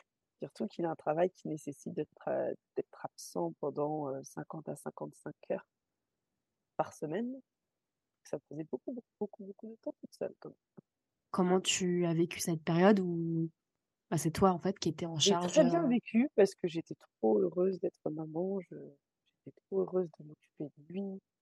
J'essayais de faire des petites sorties. Je lui faisais plein de choses. Non, franchement, je regarde un très bon souvenir. Il y a juste une période où euh, bah, Thomas rentrait du travail et comme il voyait très peu son fils, bah, il le prenait tout de suite dans les bras, il s'endormait avec lui, il mettait son réveil pour tourner, retourner au travail, parce qu'il revenait sur l'heure de midi.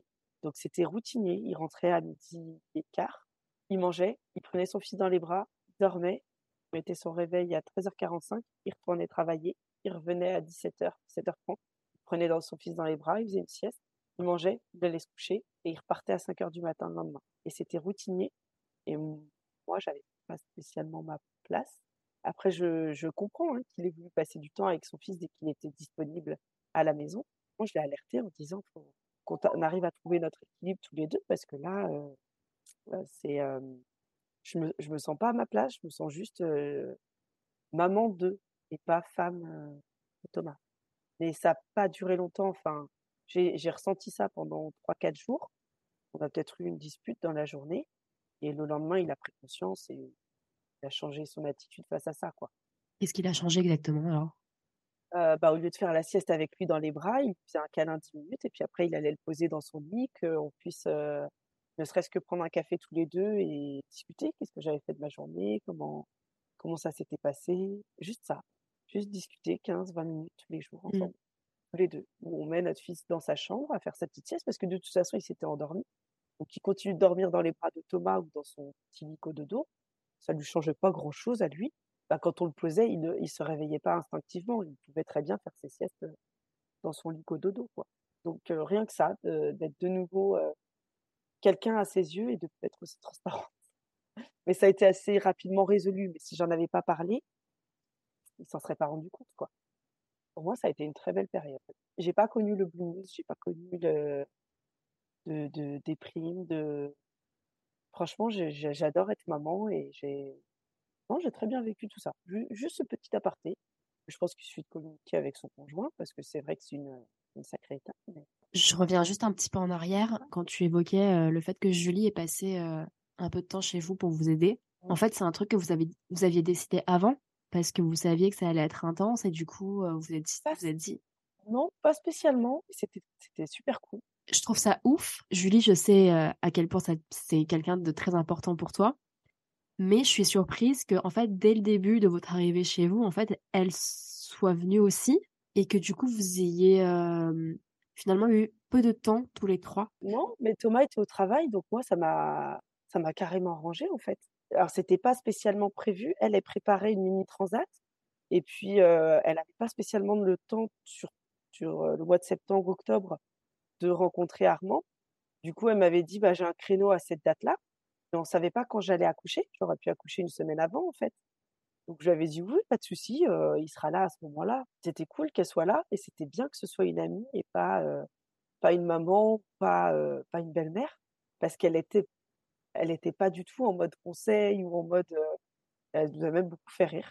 C'est elle qui a surnommé Armand Petit Totem parce que dès qu'elle le posait, elle avait peur de, brusquer, donc elle a fini par l'appeler Petit Totem. On dirait un petit totem. Tu sais, les bébés, ils dorment avec les, les poings en l'air comme ça.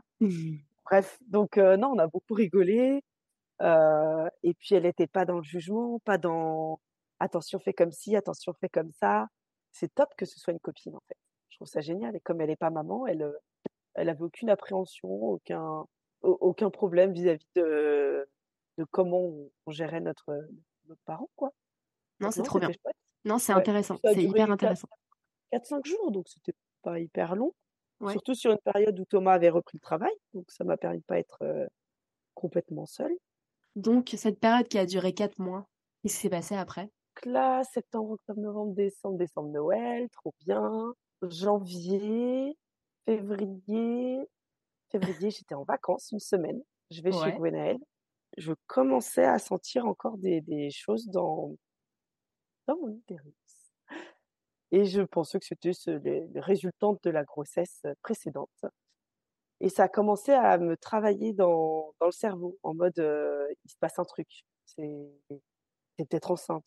Sauf que c'est vrai qu'on m'avait dit à l'accouchement qu'il fallait que je, je prenne mes précautions et mes dispositions. Et je, je leur avais dit non, non, je vais pas, je vais pas prendre de, de risque? contraceptif Ah, parce que de toute façon, j'arrive pas, on n'arrive pas à enfanter avec euh, mon mari. Donc, euh, si ça vient naturellement, c'est top. Mais euh, si ça vient pas, on sait qu'on passera en PMA, quoi.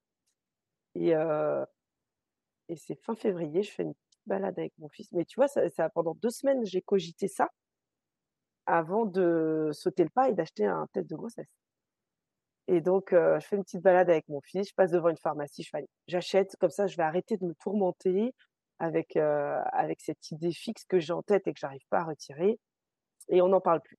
Je me souviens, je fais ma petite balade, je reviens, il était 16h30 avec mon test de grossesse, persuadée, mais persuadée qu'il allait juste me faire comprendre que je, je fabulais, que j'étais complètement à l'ouest. Je mettais Armand dans sa petite chaise, j'avais préparé sa compote. Je fais, je fais ça maintenant, comme ça on n'en parle plus. Je vais aux toilettes, je fais mon petit pipi sur le test, je vais me laver les mains, je commence à donner la compote à Armand. Je vais laisser le test par terre dans les toilettes, euh, je vais voir et deux barres. Deux barres. C'était fin février. Tu te rappelles de la date ou pas? Euh, non, mais c'était un, un samedi. Non, Ok. un samedi. Non, je travaillais pas. Pourquoi je travaillais pas? J'avais beaucoup de vacances après la congé maternité. Je sais plus. Je sais plus exactement, non. J'ai pas la date. Ok. Euh, je me souviens juste avoir vu ces deux barres et m'être euh, scandalisée en me disant c'est pas possible. On a 60 mètres carrés. Mon fils ne mange même pas la compote tout seul. Euh, c'est juste pas possible. Je... Et puis à la maternité, on m'avait dit, vu qu'il y a une césarienne, qu'il fallait pas que je retombe enceinte dans les un an après la césarienne parce que ça risquait de faire éclater les points. Donc Ah. il y avait ça aussi qui m'inquiétait, je n'ai pas très envie d'avoir euh, un éclatement de points de suture. hein. Personne n'a vraiment envie de subir ça, non? Effectivement. Mhm. Donc j'ai euh, bah, l'après-midi même, après avoir donné la compote à mon fils, euh, je lui disais, tu te rends compte, maman elle est enceinte, maman elle est de nouveau enceinte, tu te rends compte? Puis lui il souriait en mangeant sa compote, pas de problème. Et donc j'ai appelé la maternité et ils m'ont dit, mais non, pas de tracas, ça arrive tout le temps, vous en faites pas, félicitations. Euh, euh, vous voulez pas subir d'IVG? Je fais, mais non, ça va pas, non, non, non, non. C'est juste pour savoir si, euh, si médicalement, il n'y a pas de contre-indication, parce qu'on m'avait dit à la maternité qu'il fallait éviter. Euh, non, on dit ça à tout le monde, vous en faites pas, c'est rien. bon, ça m'a ôté d'un petit poids, et je continue à cogiter. Bon, si je suis enceinte, je suis enceinte depuis bien de temps, parce que du coup, je ne savais pas du tout. À la maternité, ils m'ont dit de passer dès que j'étais dispo pour faire une écho et euh, dater euh, depuis combien de temps j'étais enceinte. Thomas rentre du travail à 18h. Je savais très bien ce que j'avais à lui dire. tu m'étonnes. je me souviens, il rentre, il fait bon, je vais prendre ma douche et puis j'appelle ma nièce parce que ça fait longtemps que je l'ai pas eu au téléphone. Pas de souci. je vais lui dire ça quand? Il est déjà 18h, il va prendre sa douche, il va manger. Oh il sort de sa douche. Il me dit bon bah finalement ma nièce n'est pas dispo. tu veux, tu veux qu'on se pose un petit peu? Je veux oui, pose-toi, pose-toi, assieds-toi, tiens, rarement, rarement. Je veux bien que tu fermes les yeux aussi. Je suis partie chercher mon test de grossesse. Je suis venue devant lui et je fais bah tu peux ouvrir. Il a ouvert et il a éclaté de joie en sanglots. Euh. Waouh, mais c'est magnifique, c'est pas vrai. Après toutes ces années de galère, euh, waouh, c'est pas vrai. Non, t'es enceinte, t'es enceinte. On va avoir un deuxième enfant. Ah bah là, euh, oui, oui. Et en fait, c'est lui qui m'a qui m'a grave rassurée. En fait, on s'est posé, je fais, mais Thomas, on a 60 mètres carrés. Ben, c'est pas grave, ça, on va déménager. C'est pas un problème. Armand, il a six mois. Et alors, on aurait eu des jumeaux, ils auraient eu zéro mois. Et c'était pas dérangeant, on était prêt à le faire. C'est vrai. c'est vrai. Bref, il fait, mais c'est pas plus mal, tu vois. Enfin, on est, on est dans les couches, on est dans les pleurs, on est dans les réveils. Non, c'est très bien, t'imagines, si ça avait fait trois ans ou si il fallait repartir en PMA et tout. Non, c'est génial, Gaëlle. Oui, t'as raison, c'est génial. Oui, oui, en fait, c'est génial. Et je me disais, mais waouh, c'est magique, ils vont avoir un an d'écart. Un an, c'est top. Bon, on savait pas exactement à ce moment-là. Le samedi, je suis allée, euh, je suis allée à la maternité. Ils m'ont dit, bah, c'est du 14, 14 euh, janvier. Donc, ça faisait déjà un mois et demi que j'étais enceinte. Et on m'a dit que je pouvais d'ores et déjà prendre ma première écho des trois mois pour le 1er avril. Et le 1er avril, c'est le week-end où après on partait pour Pâques en famille. Donc, ça a fait peu de temps, on va dire, à, cacher cette grossesse, puisque fin février, on a su que j'étais enceinte. Ça a duré qu'un petit mois, donc ça a été hyper rapide, en fait. Ce, ce, deuxième premier trimestre, en fait. Ouais, et c'était facile de dire que je buvais pas d'alcool, parce que vu que je venais d'être maman, je disais, bah non, je tiens plus trop l'alcool, je préfère pas là, et j'allais encore un petit peu. Bon, surtout, on savait pas que j'avais complètement arrêté. Bref, c'était très facile de, de, cacher la grossesse, en fait même les petites rondeurs. Tout que mon père était Ah, c'est bien, t'as perdu du poids. Pas du tout, je suis enceinte, n'importe quoi. euh, je me souviens que j'avais organisé la baby shower de Gwenaël. C'était troisième semaine de mars. Et parce que Gwenaël, entre-temps, elle a eu son bébé, etc. D'abord. Elle, elle était enceinte. J'avais organisé sa baby shower. Si. Mais non, mais tu racontais pour Elio au tout début quand elle était enceinte, quand à, votre mariage, ensuite elle a eu, etc. Le temps a passé. Voilà. Il y a eu Armand et ensuite. Alors, euh... m'a annoncé qu'elle était enceinte le jour où j'ai accouché de, ce, de Armand. Et j'ai organisé sa baby shower de sa petite fille Luna en mars. Moi, j'étais enceinte. Je le savais. Mais personne d'autre le savait.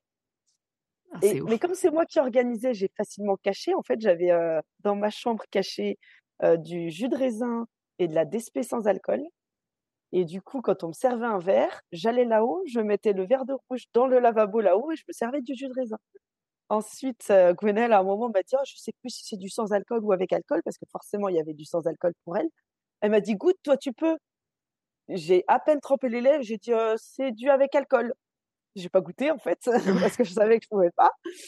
Bref, ça a été, euh, ça a été un peu particulier. Le lendemain, mon père qui fait du rose beef, euh, ah ouais. Très, rouge. Sauf que euh, Chloé, ma meilleure amie, une de mes bonnes amies euh, qui était là pour la baby shower, déjeunait avec nous dans la salle de bain et m'a dit je suis enceinte. Donc j'étais hyper rassurée parce que je sais qu'elle essayait depuis un moment. Et j'avais mal au cœur de me dire, je vais lui annoncer dans un mois que je suis enceinte alors qu'elle, elle cherche depuis un moment et c'est mon deuxième. Ça va, j'étais déjà assez gâtée par la vie. Et euh, en descendant, c'est euh, elle qui me dit, par il est rose, hein. Très bien qu'on on remette un petit coup de cuisson. Je vois pas oui, pour moi aussi d'ailleurs. Et du coup, on a refait cuire à papa. Moi, j'ai fait un morceau bien, bien cuit aussi. Bref, c'est plein de petites choses comme ça dont je me souviendrai toujours. Et donc vient ce 1er avril où on annonce à toute la famille qu'on était en week-end. J'avais prévu des petits cadeaux pour les enfants. Donc il y avait un cadeau pour Elio, un cadeau pour Andrea. Luna était dans le ventre de Goué. Donc Goué était bien enceinte là, puisque c'était début avril, elle était à ah, bah oui. dans le livre de Andrea, j'avais une petite photo de Armand qui tenait un papier bientôt grand frère. Dans le livre d'Elio, pareil. Et j'ai offert un cadeau à maman. Mamie, raconte-nous tes histoires. Il y avait un petit encart où j'avais mis la photo d'Armand, bientôt grand frère. Il regardait les, cadeaux des enfants. Les enfants font tomber la photo, ils jouent avec, personne ne voit rien. Thomas et moi, on était côte à côte, on regardait qui est-ce qui va réagir, quoi. Maman, elle ouvre son livre, elle regarde, bientôt grand frère. Elle, elle capte rien. C'est Dom qui a fait T'es enceinte Tout le monde se tourne vers nous. Bah oui, oui, c'est ça. Je peux te dire qu'on les a scotchés. Ah bah tu m'étonnes. Je me souviendrai toujours de, de son visage à ce moment-là, les yeux écarquillés qu'elle m'a fait. On voyait bien mon petit garçon même pas tenir assis à côté de nous. Et ça a été plein de questions. Du coup, comment tu l'as su Pourquoi Comment Et vu qu'on avait beaucoup discuté ensemble sur comment on allait organiser le reste de, notre vie, ben, ça s'est bien passé. Ils étaient super contents. Et on avait déjà pour projet de, déménager en province, mais deux, trois ans plus tard. Et le fait que Soline soit arrivée, bah, on a avancé ce projet à, à 2022. Bah, la famille qui s'agrandit, aussi bien du côté de Gwenelle que de votre côté. Et en plus, vous vous, vous rapprochez pour être tous ensemble. Franchement, il n'y a rien de plus beau. Et là, on réfléchissait. une maman, quoi. cousins, ils vont avoir très peu d'écart. Mmh. et puis, on était enceinte en même temps avec Gwen. Enfin, c'était magique de se dire qu'entre sœurs jumelles, on était enceinte en même temps. On vivait tout ensemble. Bref, non, c'était.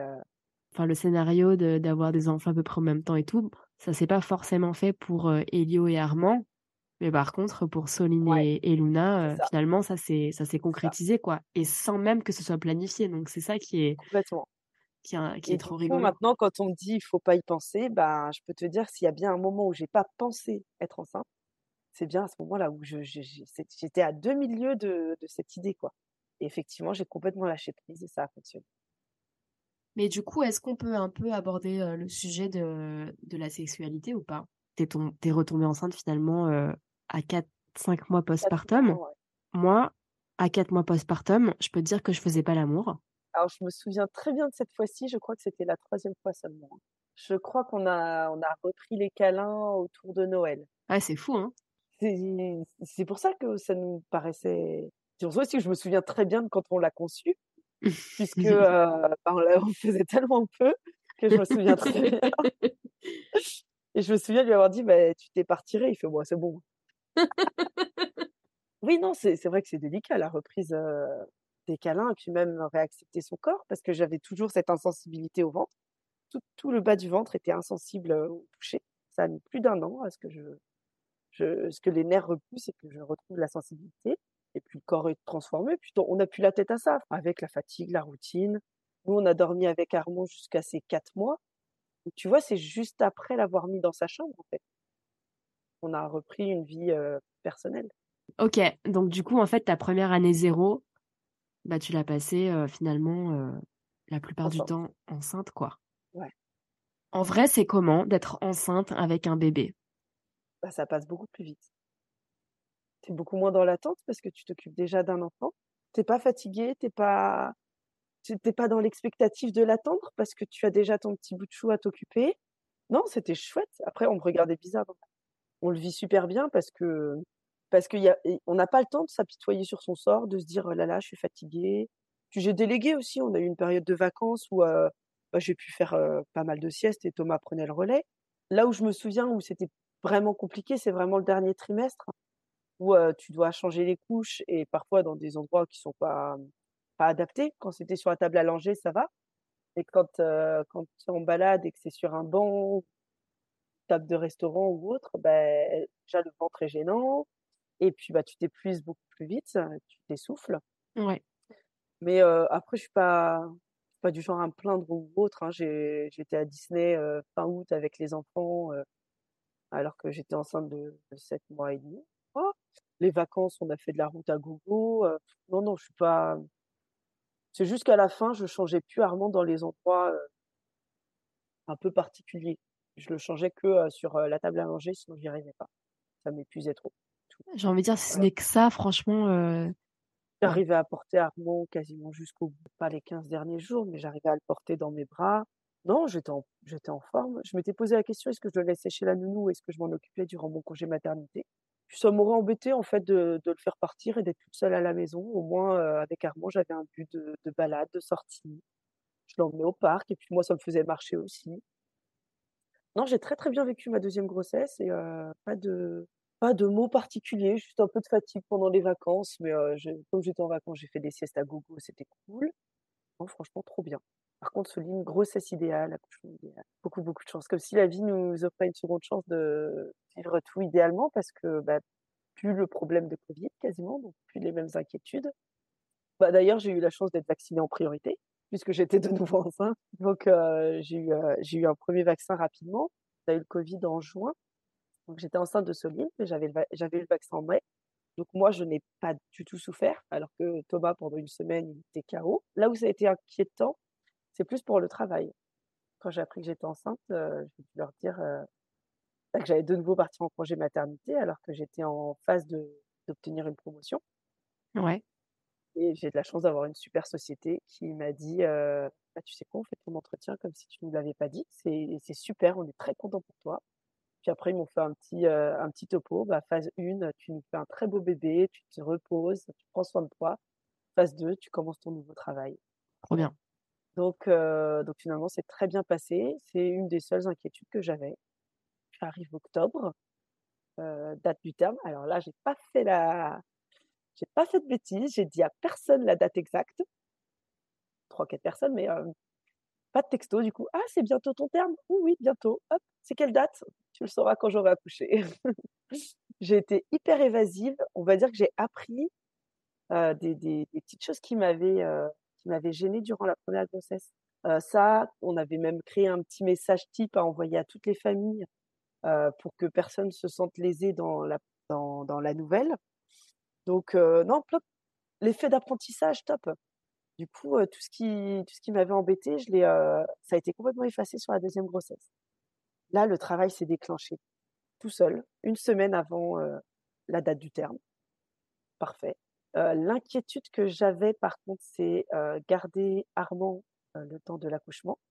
Donc, C'est-à-dire il y avait, bah, si jamais ça se déclenchait qu'il fallait aller accoucher, il fallait Ouais. que quelqu'un garde notre fils. Ouais. Donc, on avait prévenu deux bons amis en Île-de-France et on avait prévenu ma, ma mère aussi si jamais elle pouvait venir, si, si ça se déclenchait d'un coup. J'avais des amis qui étaient hyper opérationnels pour nous aider, mais ils avaient leur travail aussi, ils n'auraient pas pu poser des congés. Donc, c'était cette inquiétude-là que j'avais. Euh, donc, les contractions commençaient à arriver le samedi soir. Je savais que ma mère venait pour quelques jours à la maison à partir du mardi. Elle pouvait absolument pas venir avant parce que euh, euh, elle avait encore son travail à ce moment-là. Donc j'avais prévenu les amis, ça y est, j'ai- des contractions qui se sont déclenchées. Si jamais ça s'intensifie, qui est dispo quand sur les prochains jours, quoi, pour garder Armand? Donc le samedi soir, contraction, toute la nuit, contraction, dimanche matin, ça s'arrête. Dimanche soir, ça reprend, contraction, très très intense. Je demande à Thomas à ce qu'il m'emmène à la maternité. Il m'emmène. Euh, J'étais dilatée à deux. Ils m'ont dit que je pouvais avoir la péridurale, mais que c'était quand même mieux d'attendre. Ouais. Donc, euh, je vais continuer le travail à la maison. Donc, Tho- Thomas m'avait déposé quand même à avec Armand. Il l'avait réveillé, il l'avait mis dans la voiture, il m'avait déposé. Il était revenu à 6 heures du matin avant d'aller au travail à la maison. Il est reparti au travail. Les contractions ont repris. Armand, euh, clairement, il a fait sa vie. quoi. Il mangeait ce qu'il veut. Je, j'étais dans le canapé à souffrir et puis je regardais juste qu'il ne mange rien de bizarre, qu'il Armand, il avait un an. Il avait un an et un mois, un truc comme ça. Ouais, ouais, Donc, euh, c'est quand même un âge où tu peux pas trop le lâcher du regard, quoi. Ah, mais je le lâchais pas du regard. Ah, enfin, oui, oui, mais pas enfin, m'as- ça, m'asseoir à côté de lui. Je ne pouvais pas m'occuper de lui comme je voulais, quoi. ouais. Mais euh, c'est pas grave, hein, il a fait avec. Et puis, euh, maman est arrivée à minuit le lundi soir. Et là, vraiment, j'étais au bout de ma vie. Au bout, au bout de ce que je pouvais supporter. Et elle est arrivée. On a pris quand même un café. Et puis, euh, elle a pris une photo en se disant c'est la dernière photo où je suis enceinte. Et on est parti à la maternité. À la maternité, j'étais à 4. On m'a dit on peut poser la péridurale. Et là, j'ai dit oui. Positionnement de la péridurale. J'étais contente d'avoir vécu des contractions naturelles, d'être allée jusqu'à 4. C'était pas mal. Donc, euh, positionnement de la péridurale. Effectivement, beaucoup plus douloureux quand tu as des contractions. Je l'accorde. C'est pour ça, Horrible. le fait d'avoir vécu les deux, la, Je la peux- première ouais. péridurale, j'avais, ouais, je peux comprendre maintenant que ce soit douloureux et compliqué. Parce qu'en fait, euh, avec les contractions, tu es beaucoup plus sensible aussi. Ton corps est plus sensible euh, aux, aux douleurs, je pense. faut se dire que quand tu n'as pas de contraction, c'est pas douloureux.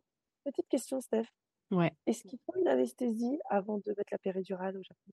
Parce que nous, en fait, ils nous anesthésient la zone avant le positionnement de la Je péridurale. crois que oui. Je crois que oui. Oui. Ouais, Mais en vrai, j'ai Nous, il y a deux oublié. petites aiguilles avant d'installer la péridurale. D'abord, ils anesthésient la zone. Donc, t'es pas censé sentir le. On va se le dire, hein, c'est comme un tuyau hein, qui rentre dans ta. en- fait, j'ai pas eu le temps d'intellect- d'intellectualiser le- les différentes étapes ni de comprendre ce qui se passait.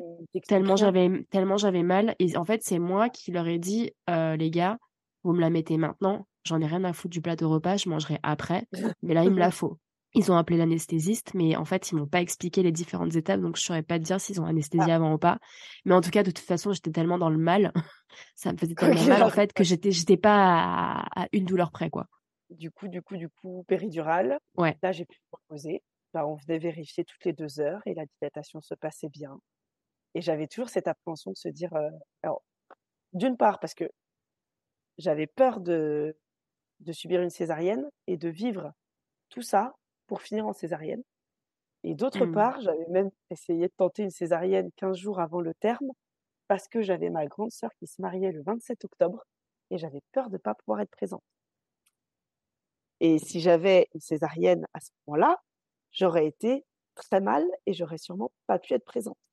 Et du coup, bah, à 8 heures du matin, j'étais à 6, à, à 11 heures du matin, j'étais à 7. Et tout ça, tu le vivais sans douleur parce que tu étais sous sans péridurale. douleur et avec Thomas et on rigolait et on Ouais. était bien et on écoutait la musique et euh, génial. Ok. À midi, ils me disent vous êtes à 8. Bref, euh, par contre, j'ai super faim. Est-ce que je peux aller... Alors, allez manger rapidement et puis vous revenez. Si jamais ça bouge, on tient au courant rapidement. Donc, il est rentré à la maison, il a fait un petit câlin à Armand en lui expliquant que sa petite sœur allait arriver, tout ça. On m'a analysé vers 13h30 et on m'a dit ça y est, vous êtes à 10. Donc maintenant, il faut juste qu'il descende. Qu'elle descende.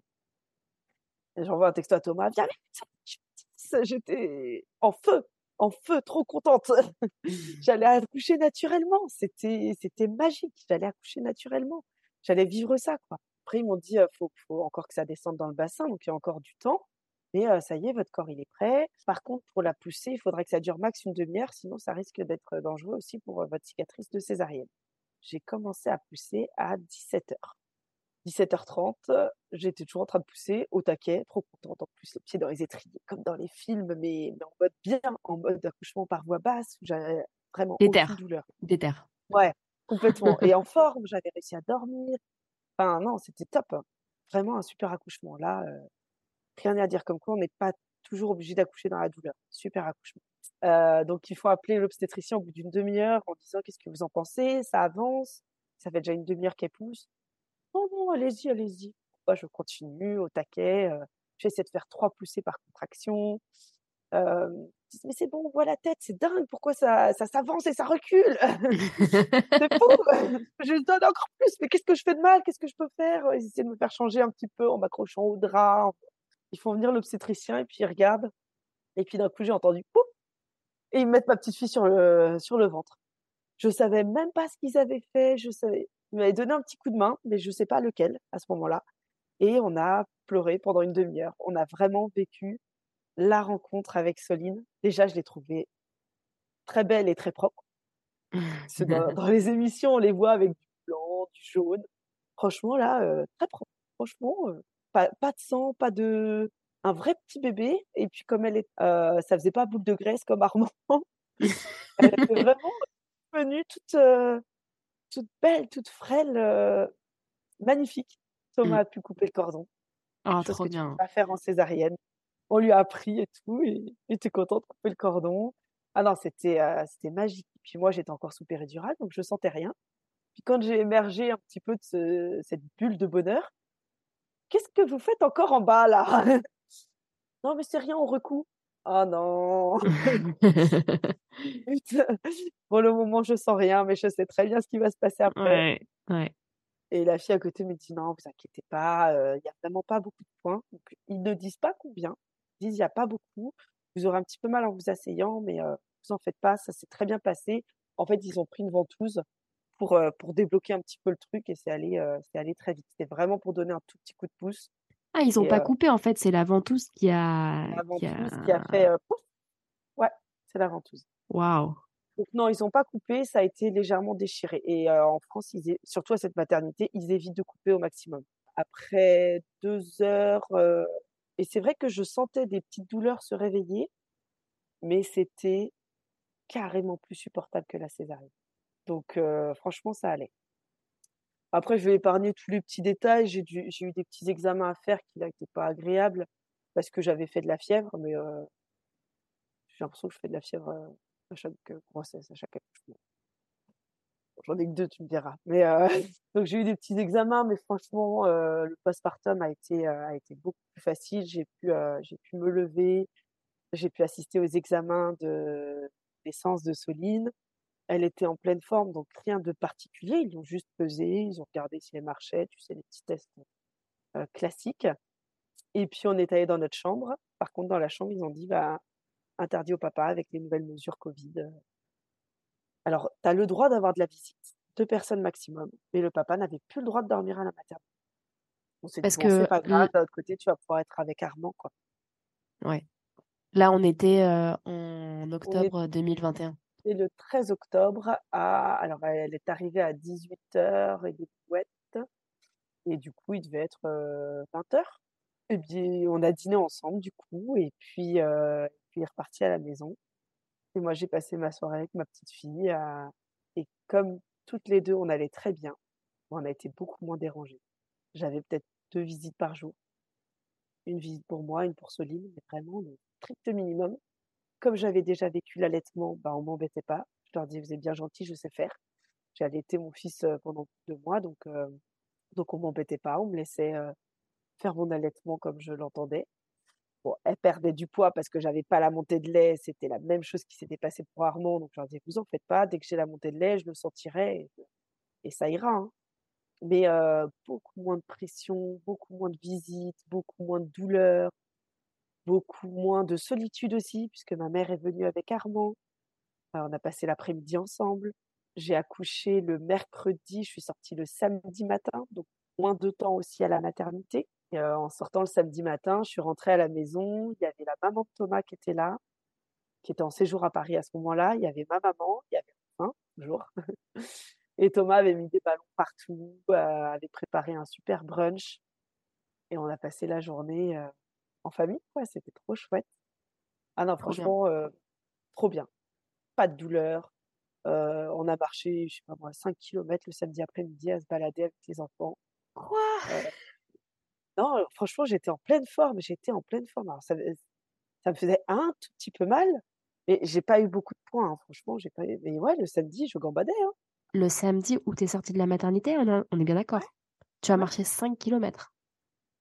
Je pense, ouais, à peu près. On a fait tout en le, gros, t'as marché, quoi. Ouais, j'ai bien marché. Bien marché. C'est hallucinant.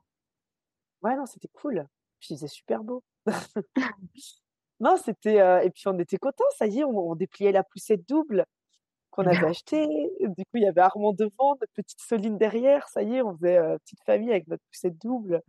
Non, c'était cool. C'était trop cool. Ça s'est passé comment la rencontre entre Armand et Soline? Est-ce que Armand, il était, il a compris, il a- comment il a réagi? Il a rien compris. Il Il a rien compris, ouais. Il Ouais. était content. Alors, il a été très, très particulier sur cette période. Je, je pense qu'il a pas trop apprécié. Il était tout le temps avec moi. Et puis d'un coup, j'étais plus du tout là. Papa, il venait une heure, il repartait. même pour Thomas, il essayait d'être là pour Armand, d'être là pour moi et Soline, qui était à la maternité. Donc, le fait qu'on soit rassemblés, ça lui a fait du bien à Thomas. Armand, il lui a fallu quelques jours. Il a été très, très chouin-chouin, très, très demandeur de câlins à cette période? Ça a été particulier pour lui? Concernant Soline, il n'était pas ennuyé, ses pleurs ne la réveillaient pas, il la calculait pas. J'aurais ramené une peluche, ça lui aurait fait la même. Ok. Il, euh, faisait pas attention. Il a commencé vraiment à se rendre compte quand, euh, quand elle a eu quelques semaines, je pense, où là, il lui prenait la main quand, euh, son, petit, son petit transat se, se balançait. ça a mis du temps à ce qu'il se rende compte ça, s'est bien fait quand même et j'ai eu de la chance parce qu'il n'a pas été jaloux puisqu'il n'était pas complètement conscient de d'avoir une petite sœur en fait. Ouais. Donc euh, j'ai pas vécu la jalousie. Il a eu voilà cette, euh, ces quelques jours où euh, il n'a pas très bien compris pourquoi papa maman n'étaient pas tout le temps avec lui comme avant. Autant le premier accouchement c'était atroce, autant le deuxième était magique. Tant point de vue douleur, émotion, tranquillité, confort, enfin tout tout, c'était c'était parfait. En fait, tu me donnes presque envie d'avoir un deuxième bébé là. Bah ouais. de se dire qu'en fait, c'est pas parce qu'on a vécu un truc traumatisant, enfin traumatisant, je parle de, pour moi, mais un truc un enfin un accouchement un peu difficile, que le deuxième sera forcément compliqué aussi, quoi. Complètement. Et tu vois, autant le premier, ça se dilatait pas. Pour qui, pourquoi On ne sait pas. Puis ça marchait pas, on ne sait pas pourquoi. Et là, le, notre petite Soline, ça a été la facilité, la facilité dans la conception, la facilité dans mmh. l'accouchement. C'est ouf. Donc oui, non, faut. Et puis elle, est trop mignonne, quoi. Enfin. J'étais plein d'inquiétude de me dire je vais finir en césarienne, je vais en souffrir pendant une semaine. Surtout que c'était encore récent dans ma tête ces douleurs. Ouais. Non, franchement, tout s'est très bien passé. Et puis j'avais ma maman qui était là le jour de la sortie, mais elle est repartie le lendemain. Donc on a eu Thomas était en congé paternité pendant un mois. Là, c'était passé à un mois en France. Donc, on a vraiment pu passer du temps ensemble. On a pu aller voir nos familles.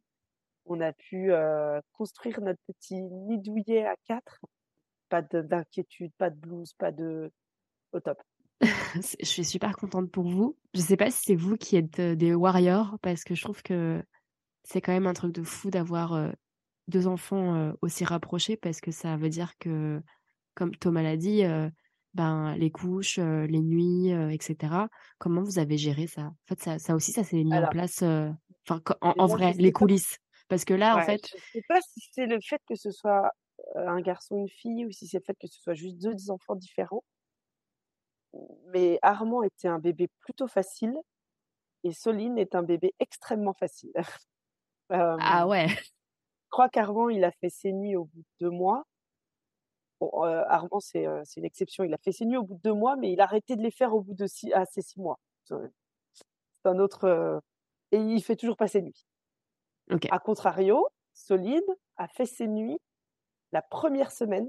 Quand je te dis la première semaine, elle s'endormait à minuit. Elle se réveillait à 6 heures du matin. Je m'en souviens. On s'était fait un call et tu m'as fait ma fille fait ses nuits. J'ai un problème. Non, c'est ça. J'ai un problème. ma fille fait ses nuits. Et j'étais là. De quoi tu parles Ne me réveille pas. une nuit, je, l'ai réveillée à 3 heures du matin pour l'allaiter. Je me suis dit, c'est pas possible, elle va avoir super faim. Elle en avait rien à faire, elle s'est rendormie. Donc moi, je me Laisse-moi dormir. Oui, et puis à 6 heures, elle a, elle a vidé, elle a mangé ce qu'il fallait. Et oui, elle a fait ses nuits très rapidement. Et là, elle fait ses nuits et pas Armand. C'est un truc de dingue, cette petite fille. Ouais. extrêmement facile. S'il y avait un petit truc qui est gênant, c'est que j'ai peut-être délaissé un tout petit peu Armand au profit de, de Soline pour m'occuper d'elle puisque j'étais en allaitement. Donc j'ai peut-être moins passé de temps avec Armand et Thomas a passé beaucoup de temps avec lui et moins avec Soline. Donc il a mis plus de temps à construire sa relation avec Soline et moi j'ai mis plus de temps à me re-rapprocher d'Armand parce que on était collés. Moi, c'était comme si on avait chacun notre bébé. On, se le disait, on, le savait. Après, quand on était chez chez Goedom, on avait une semaine chez eux bah, Dom a pris Soline avec lui et puis moi je suis partie faire une petite balade avec Armand pour essayer de, de garder du temps pour lui aussi. C'est pas parce que j'allais être sa sœur que j'étais sa maman. Donc on, se le disait sans problème et, et ça passait. Mais non, ouais, Soline était super facile. Elle est super facile encore aujourd'hui. Tout est très simple. Au niveau des couches, Armand, je le changeais toutes les deux heures et demie. il avait euh, des couches qui débordaient quasiment tous les deux jours. Deux jours, il y avait tout le change à faire. Quand on faisait une balade, il fallait toujours que j'ai un petit pochon, le, euh, body de rechange, le pantalon de rechange, parce qu'il avait toujours les couches qui débordent. Soline, euh, elle a changé que toutes les 4 heures. Elle a 15 mois, j'ai dû avoir euh, des couches qui débordent trois fois en 15 mois. Donc, euh, toutes les petites choses qui peuvent être gênantes, je ne l'ai pas vécu avec, avec Soline. Et je ne sais pas si c'est parce que c'est une fille. Donc, euh, elle a peut-être un transit. euh, Je pense pas que ce soit une question de fille ou de garçon parce que j'ai quelques exemples euh, de filles qui avaient régulièrement des accidents de, oui, de de etc. Bah, Armand avait tout le temps des accidents de couches, tout le temps des, des diarrhées, Soline pas du tout. Et puis même le sac à langer, quand tu sais le faire pour un, tu sais le faire pour deux. Hein. Il suffit de rajouter deux couches en taille une et puis un body, c'est tout. C'était exactement, on a le même sac à langer pour les deux, donc ça, ça ne rajoute pas, ça le modifie un peu, mais ça rajoute pas. Et on faisait beaucoup de balades, que Armand puisse faire des choses aussi, des activités. Donc on sortait pas mal, et puis elle, euh, sur toutes les sorties, elle dormait, tranquille. Non, Idéal, c'était quoi. facile. hein. C'est pas deux fois plus de travail d'avoir un deuxième. Et l'effet d'apprentissage qu'on a eu au premier est vachement bénéfique pour le deuxième. Toutes les inquiétudes, les petites difficultés qu'on a traversées pour le premier, ça fait un effet d'apprentissage. Et le deuxième, c'est beaucoup plus simple. Vraiment beaucoup plus simple. Tu te tords moins le cœur quand tu l'entends pleurer, tu te dis, c'est pas grave. J'attends cinq minutes, si elle dort pas, je la prends avec moi, c'est pas grave. Et on a fait exactement pareil que pour Armand. Elle a dormi en cododo avec nous quatre mois, et puis après, elle a basculé dans la chambre d'Armand. Ça s'est très bien passé. Bon, Ok. après, on a déménagé rapidement derrière, mais euh, non, on a trouvé, euh, on a trouvé notre rythme. Après, là où j'avais de la chance, c'est qu'on avait une nounou à domicile à ce moment-là. Donc le matin, je n'avais pas à préparer les enfants, à les biberonner. Je savais que c'était une période où il fallait que je me fasse assister correctement. Donc j'ai repris le travail le 2 janvier. Ma nounou a eu le Covid, donc c'est maman qui est venue une semaine. Ma nounou est venue après. Mais du coup, je n'avais pas toute la charge de travail du matin et du soir, puisque euh, la maison était propre, le linge était étendu, le linge était plié, les jouets rangés. Je Enfin, savais pas que les nounous, ça faisait ça aussi, en fait. Si, nounou à domicile. Ça, ça se fait pas au Japon, en fait. Ah ouais? Non. Ah bah en France, ça se fait. Tu notes sur le contrat, aide, euh, aide au ménage. Enfin, non, mais même le, le concept d'avoir quelqu'un à la maison, c'est très, très rare. bah c'est très pratique. Bah, Je ce que je tu me pas racontes. faire autrement. Ouais, non, mais ce que tu me racontes là, je me dis, ah ouais, bah dans ces cas-là, moi, je veux bien aussi, tu vois, avoir, en faire un deuxième.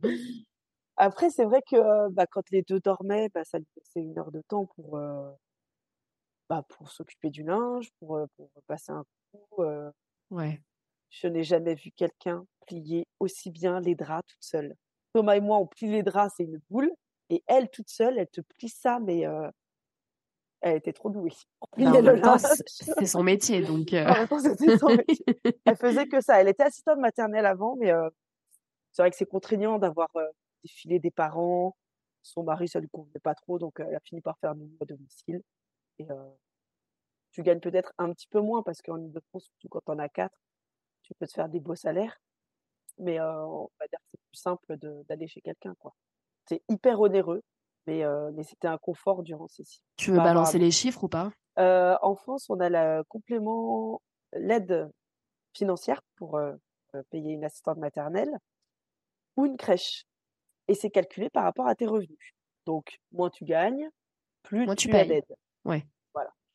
Plus tu gagnes, moins tu as d'aide. Donc, pour Armand, par exemple, une assistante maternelle, elle me coûtait 800 euros par mois et j'avais une aide de 177 euros de la CAF. Ok. Voilà. Donc, de ma poche, euh, 600, 600 et des brouettes. Pour, pour euh, la à domicile, la CAF prend une partie des charges patronales parce que c'est comme si tu embauchais quelqu'un en fait. Ouais. Donc elle me coûtait 1500 euros net et je payais un tiers des charges patronales, soit 300 euros. Donc ça faisait 1800 euros par mois que pour l'assistante que pour la nounou à domicile. C'est hyper cher. Alors c'est défiscalisable, donc je pense que je vais en bénéficier là cette année, mais euh, la moitié est défiscalisable, mais c'est hyper cher. Après il faut quand même avancer et tout ça. Oui, c'est hyper cher. Et là, pour les deux, d'être revenus en province, euh, si on veut se donner une idée, 1100 euros par mois et on a 377 euros pour les aides, pour les deux. Donc, elle me coûte quasiment moins cher pour les deux en province que pour Armand seul à Paris. Donc, euh, morale de l'histoire, il faut avoir euh, deux enfants en province. moins cher. Et tu as plus de place. Et tu as plus de place. On savait qu'en 2021, on n'avait pas de projet d'achat, pas de projet de voyage, pas de... c'était projet famille, donc euh, on, a, on a budgété pour ça. Ok. Enfin, j'aime bien poser deux questions à la fin. La première, c'est qu'est-ce que tu penses de la phrase euh, Tu verras, les 12 premiers mois, c'est chaud, mais après, ça va. Et la deuxième question, c'est euh, quels sont tes conseils ou un conseil que tu pourrais donner à une maman qui est dans son année zéro et qui traverse peut-être une phase un peu difficile? Alors, pour moi, déjà, c'est pas chaud. C'est de l'organisation. C'est euh, euh, c'est beaucoup de remise en question. C'est vivre différemment. Et c'est pas pas ultra compliqué. Et pour moi, c'est jusqu'aux 18 premiers mois parce qu'en fait, à, à 18 mois, l'hypervigilance s'arrête. C'est-à-dire que tu peux prendre un verre avec des amis sans t'inquiéter de il est où, il fait quoi, il mange quoi de bizarre. Donc, euh, à partir du moment où ça marche et ça marche bien, en fait. C'est euh, et puis ça comprend aussi quand tu dis non, fais pas ça parce que euh, tu vas te faire mal ou ne va pas ici parce que j'ai besoin de te voir. À 18 mois, l'enfant comprend et donc est capable aussi de, de t'obéir. Et rien que ça, ça aide. Mmh.